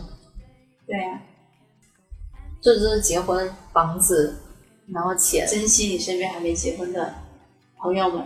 就很珍惜啊赶。紧出去玩，能去玩的地方快去玩，而且你知道现在想体验的生活快体现在验。最可怕的是什么吗？是当初可能追你的男生哦，结婚或者是了跟你暧昧，都结婚了，你会发现你一回头，你身边连备胎都没有，你知道吗？ 超可怕啊！就有一种被社会抛弃的感觉，就想说，哎，怎么一回头只剩老娘一个人单身的那种感觉，嗯，很可幸怕。好我身边还有很多备胎，不是备胎，还有很多还有很多人跟我一样的状态。好啊，今天其实聊的也蛮多的，嗯，不知道会不会有听完了之后，就整个睡期不着待的有期待，然后有压抑的也有压抑的地方，对，我觉得大家可能会叹气吧，每个人都不一样。对我们只是一个参考，我也。是。嗯，我我现在还在努力的建设当中，就是对三十岁到来这个心理准备。嗯我一直觉得现在我还是二十几，我也会觉得二十几啊，但是有时候你看你自己皮肤就会觉得，哦不行，但我现在比以前蓝很多，嗯，跟以前不一样是以前你会觉得啊、我就是在在外表，因为想专注外表嘛，完了之后就想说通过外表去吸引别人，但现在其实真正整个人对自我认同感提升了之后，你反倒不会去在意说你，嗯，你会你的外表会怎么样。外表加内在还是要合起来的。我一真的直跟吗哎大家说，颜值社会，你还是要注意好你的颜可值。是你想啊，就当一个人真的是就是很有气场、很自司信马的时候云，呢？但他的他的整个人，他就是你不会觉得他很差的，他不管怎么穿，他整个人的气质在那里，就是还是胸内在吧。嗯，那是一种，但是我是觉得嘛，当然不能邋遢啦，，对，就是因为第一眼还是你的外表，是，所以你的颜值这件事情不能掉。但不能过分在意颜值，真的就不能说是，哎呀，我现在衰，你不是说你们会关注医美是吗？对，对我最近超想去，就做个什么想做什么超光子之类的。今天有一个同事刚好在讲，他觉得最近胶原蛋白流失的太厉害了，因为他瘦了很厉害，怎么吃都吃不胖。这也是有上了年纪，有的人是这样子的，哎，那很棒哎，就不用减肥啊，但是就觉得胶原蛋白流失的过于厉害，就老的太快了，是对，啊啊吧会觉得就是脸比较那种没有不饱满的。你们真的会考虑医美？会考虑医美，我觉得现在医美很正常，九零后也在做医美了，是零零后都做医是美害怕衰老吗？嗯，你不是说你不害怕衰老吗？还是会的，因为身边那么多九零后的妹子，二十几岁的妹就子，哎你会觉得在那个颜值上有压力？会有的。那我觉得还好哎。你还没到，我还没到，不啊，要我好想哭啊！你为什么要这样子？会啊，还还还久着呢。就我们前前段时间就会几个女生一起吃饭嘛，原来可能是在聊啊哪边那个帅哥好帅呢，那里衣服好漂亮呢，但现在开始就，妈呀，我的法令纹越来越深了，你看我的眼袋，看我的眼尾纹，然后聊着聊着就是我们要不要去组团打一针？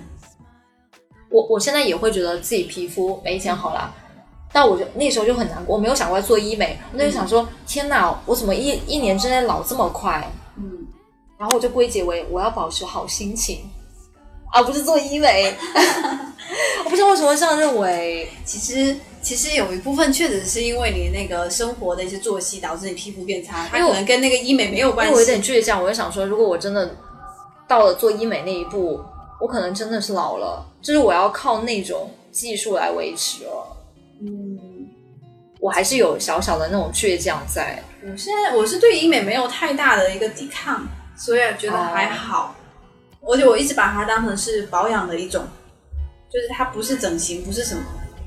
然后你到了一定程度的话，因为那种护肤品嘛，它对于那种抗衰的都是不是那么强的，最好的抗衰效果都是做医美。那你买最贵的那种没有 S- 用，没有用。想要聊更深的护肤知识，以后再聊都没有用。最快的、最有效的方式是做医美。那可是为什么现在都说什么你保养要二十多岁开始，这样你的脸就会很呃，保养这件东西，比如说你做医美哈，嗯你三十五岁去做线雕，去做一些那种，嗯，就是可能也是医美类型的东西，呃，跟你四十岁去做是不一样的。你三十五岁的脸跟四十岁的脸是不一样的，对不对？所以你所以越早做，它能让你保持在你可能更早的那个年龄段的那种效果，哦就塑形塑形在你更早的那个时间段。害怕衰老啊。我跟你讲个很极端例子，我妈都快六十岁了，嗯我妈这里太阳穴这里有个疤嘛，嗯，是什么？就是打架时打架的时候会，这个美男真的好被搞笑，真的真的这个往事不要说，她还怕我发现，她跟我编了一个谎言，然后她缝了个针嘛，就其实那个线蛮明显的，她蛮在意耶，她会觉得说。啊，这个是不是疤很明显？每一次我回来，她都问，她说这个疤有没有消一点？是不是看不见了或怎么样？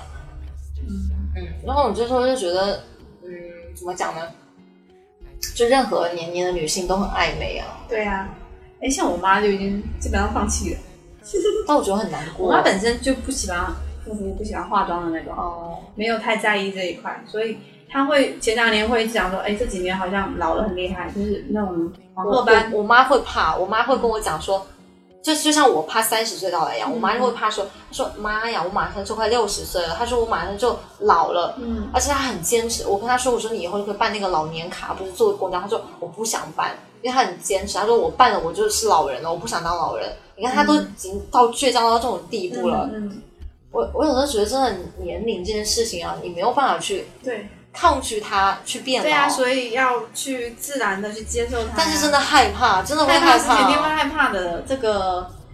所以嘛，人要稳定一点的去接受，就是安定一点、自然一点的去接受这种嘖变化的一些事实，现在越跟你说，我越害怕。不用害怕。你你其实现在去到了明年，你会发现，明年跟今年没有区别，因为不知道自己会被，就是不这这个真的是没有那种一下子变化，它并不是说你可是一你跨入对三十这个坎，你就会出现明你显的对变你对化。三十，你不是会有这期待？你希望你三十，就是你会立一个 flag，说哦，希望我三十岁之后成为一个什么样的人？就二十岁的时候会许愿嘛，就说希望我三十岁后成为一个什么样的人。我最近还听一首歌，就是那个谁，那个叫做《给十年后的我》，嗯，那谁呀、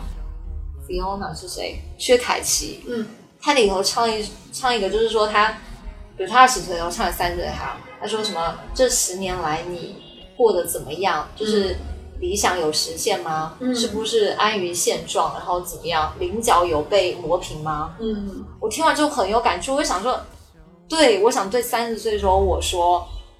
你是这样吗？你还是不是保留着你自己的那份天真？然后我在什么的想，我可能是一直领那个棱角都是比较平的那种人，我没有很愤慨的情况，我有然后就不会有很强的说什么我三十会跟二十有很大的变化。啊，嗯，但是我会有。其实你观察我，你会发现你是一个 一个一个一个少女，尖角被磨平了，也没有磨，我现在也不想让它磨平，嗯但是你会觉得是我呃逐步就是从一个很激烈的人变到比较温和的一个人，就是我就觉得有可能是一种比较稳重，人会变慢慢的变我成不想稳重变成稳重的一个人。稳重，不一定是一个贬义词，可是稳重不就无趣吗？稳重因为代表你不会再干以前那种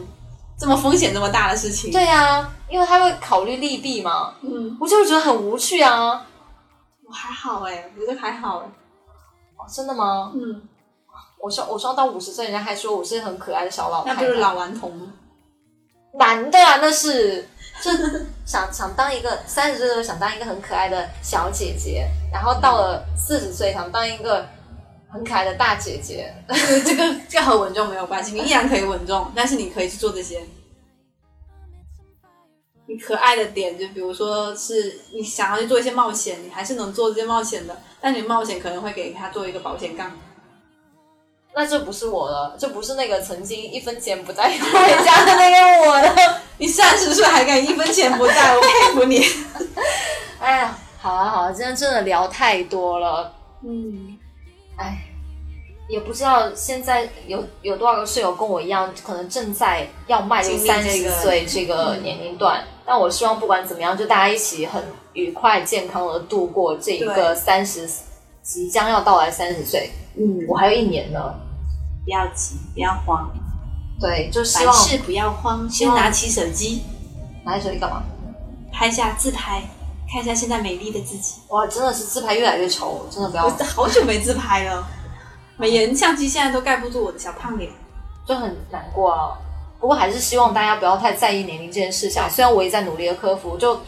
希希望大家今天听我们节目之后也能够沉淀下来，沉下心来想一想自己这些年真的是从二十五岁到三十岁，从十八岁到二十五岁这整个十年吧，十几年有没有一些些变化？这些变化是不是好的？你是不是要去珍惜？真的不管怎么样，不管你觉得自己好还是不好，三十岁的时候真的要开始学会欣赏自己，嗯，然后就真的是要把那个感情哦，就是虽然我朋友说是人变得冷漠的一个标志，就是你把感情放在重要的人身上，然后你会去计较说你对那个人付出，那个人没有回报嘛，你可能就不要付出。他就说这是一个冷漠的标志，但我觉得这才是很好的一件事情，嗯，因为你也也算是。那个人在乎你，你对他的感情投入跟他成正比，我觉得是时间有限，我觉得精力和时间都是有限的。对啊，就证明你真的是知道自己想要什么，其实这样对于双方来说更好。对，可能也会对于在呃个人成长上一些利益上面会有一些更清晰的认识，比如说你你付出了多少的心血，你希望能够拿到一些回报。现在不是，嗯其实也不是拿回报，就是可能你以前你喜欢 A，但是 B 真的对你非常好，掏心掏肺。嗯，那你以前可能会把你全部精力放在 A 身上，对 B 忽略，因为就是有偏爱的有恃无恐嘛。嗯但是现在不一样，现在我可能就会觉得 A 他不值得我这样对待，我会去嗯回报 B 的感情，因为我觉得他才是我值得珍惜的人。嗯，所以这几年我对我爸妈真的是非常的怎么讲？就是我现在真的长大了，就以前会觉得朋友排第一，啊，现在会觉得我爸妈真的排第一，因为真的真的就没有人像他们那样对你付出了。对，就所以还是大家还是好好的想一想，然后多沉淀，多思考一下自己。如果不想思考也没有关 系，就是这样安稳的度过三十岁吧。就反正是爱自己多一点，对然后真的是重视自己的感受，就不要去对欺骗自己的感觉。对，就如果说你不开心的，那你就承认他不开心；嗯，你不爱他了，你就不要跟自己说你爱他，就尊重自己的感觉。活出自己对，我觉得很重要。好，那今天的节目就到这里吧。啊！感谢大家听了我们这么久的真的是唠嗑，这叫什么？这已经不叫下午茶了，这可能叫那种 是对谈我的妈呀！天哪！哇，你已经破了我们最长的那个节目嘉宾记录， 厉害了，我居然能讲这么久的话。就是没关系啊，就希望大家好好的思考一下好了。好，那那今天节目就到这里了。呃，我们我们节目现在呢，虽然没有了波波跟绿茵，但是他们永远是我们的家人，所以偶尔他们有空的时候，我们还是会团聚在一起，跟大家一起来聊聊天的。嗯，也谢谢大家的不离不弃跟包容。然后我们现在的节目每应该不会每周吧，我争取每半个月会更新一次，还是会在网易云音乐、喜马拉雅跟懒人听书跟呃这这三个平台啊、同步的一个发布。如果大家还是想加入我们微信群的话呢，就添加到呢我的个人微信 n a o n a o t v s q，然后你就备注一下说你要加群，我就可以把你加入到我们微信群一起来聊天啦。好，那就讲这么多，我嗓子真的哑了，因为昨天唱歌唱的太太久太嗨了了。对，就现在年龄大，还有一点就是嗓子不行。多喝，唱歌前多喝点可乐。嗯还真的太难受了。好了好，那那那那那晚安吧，拜拜拜。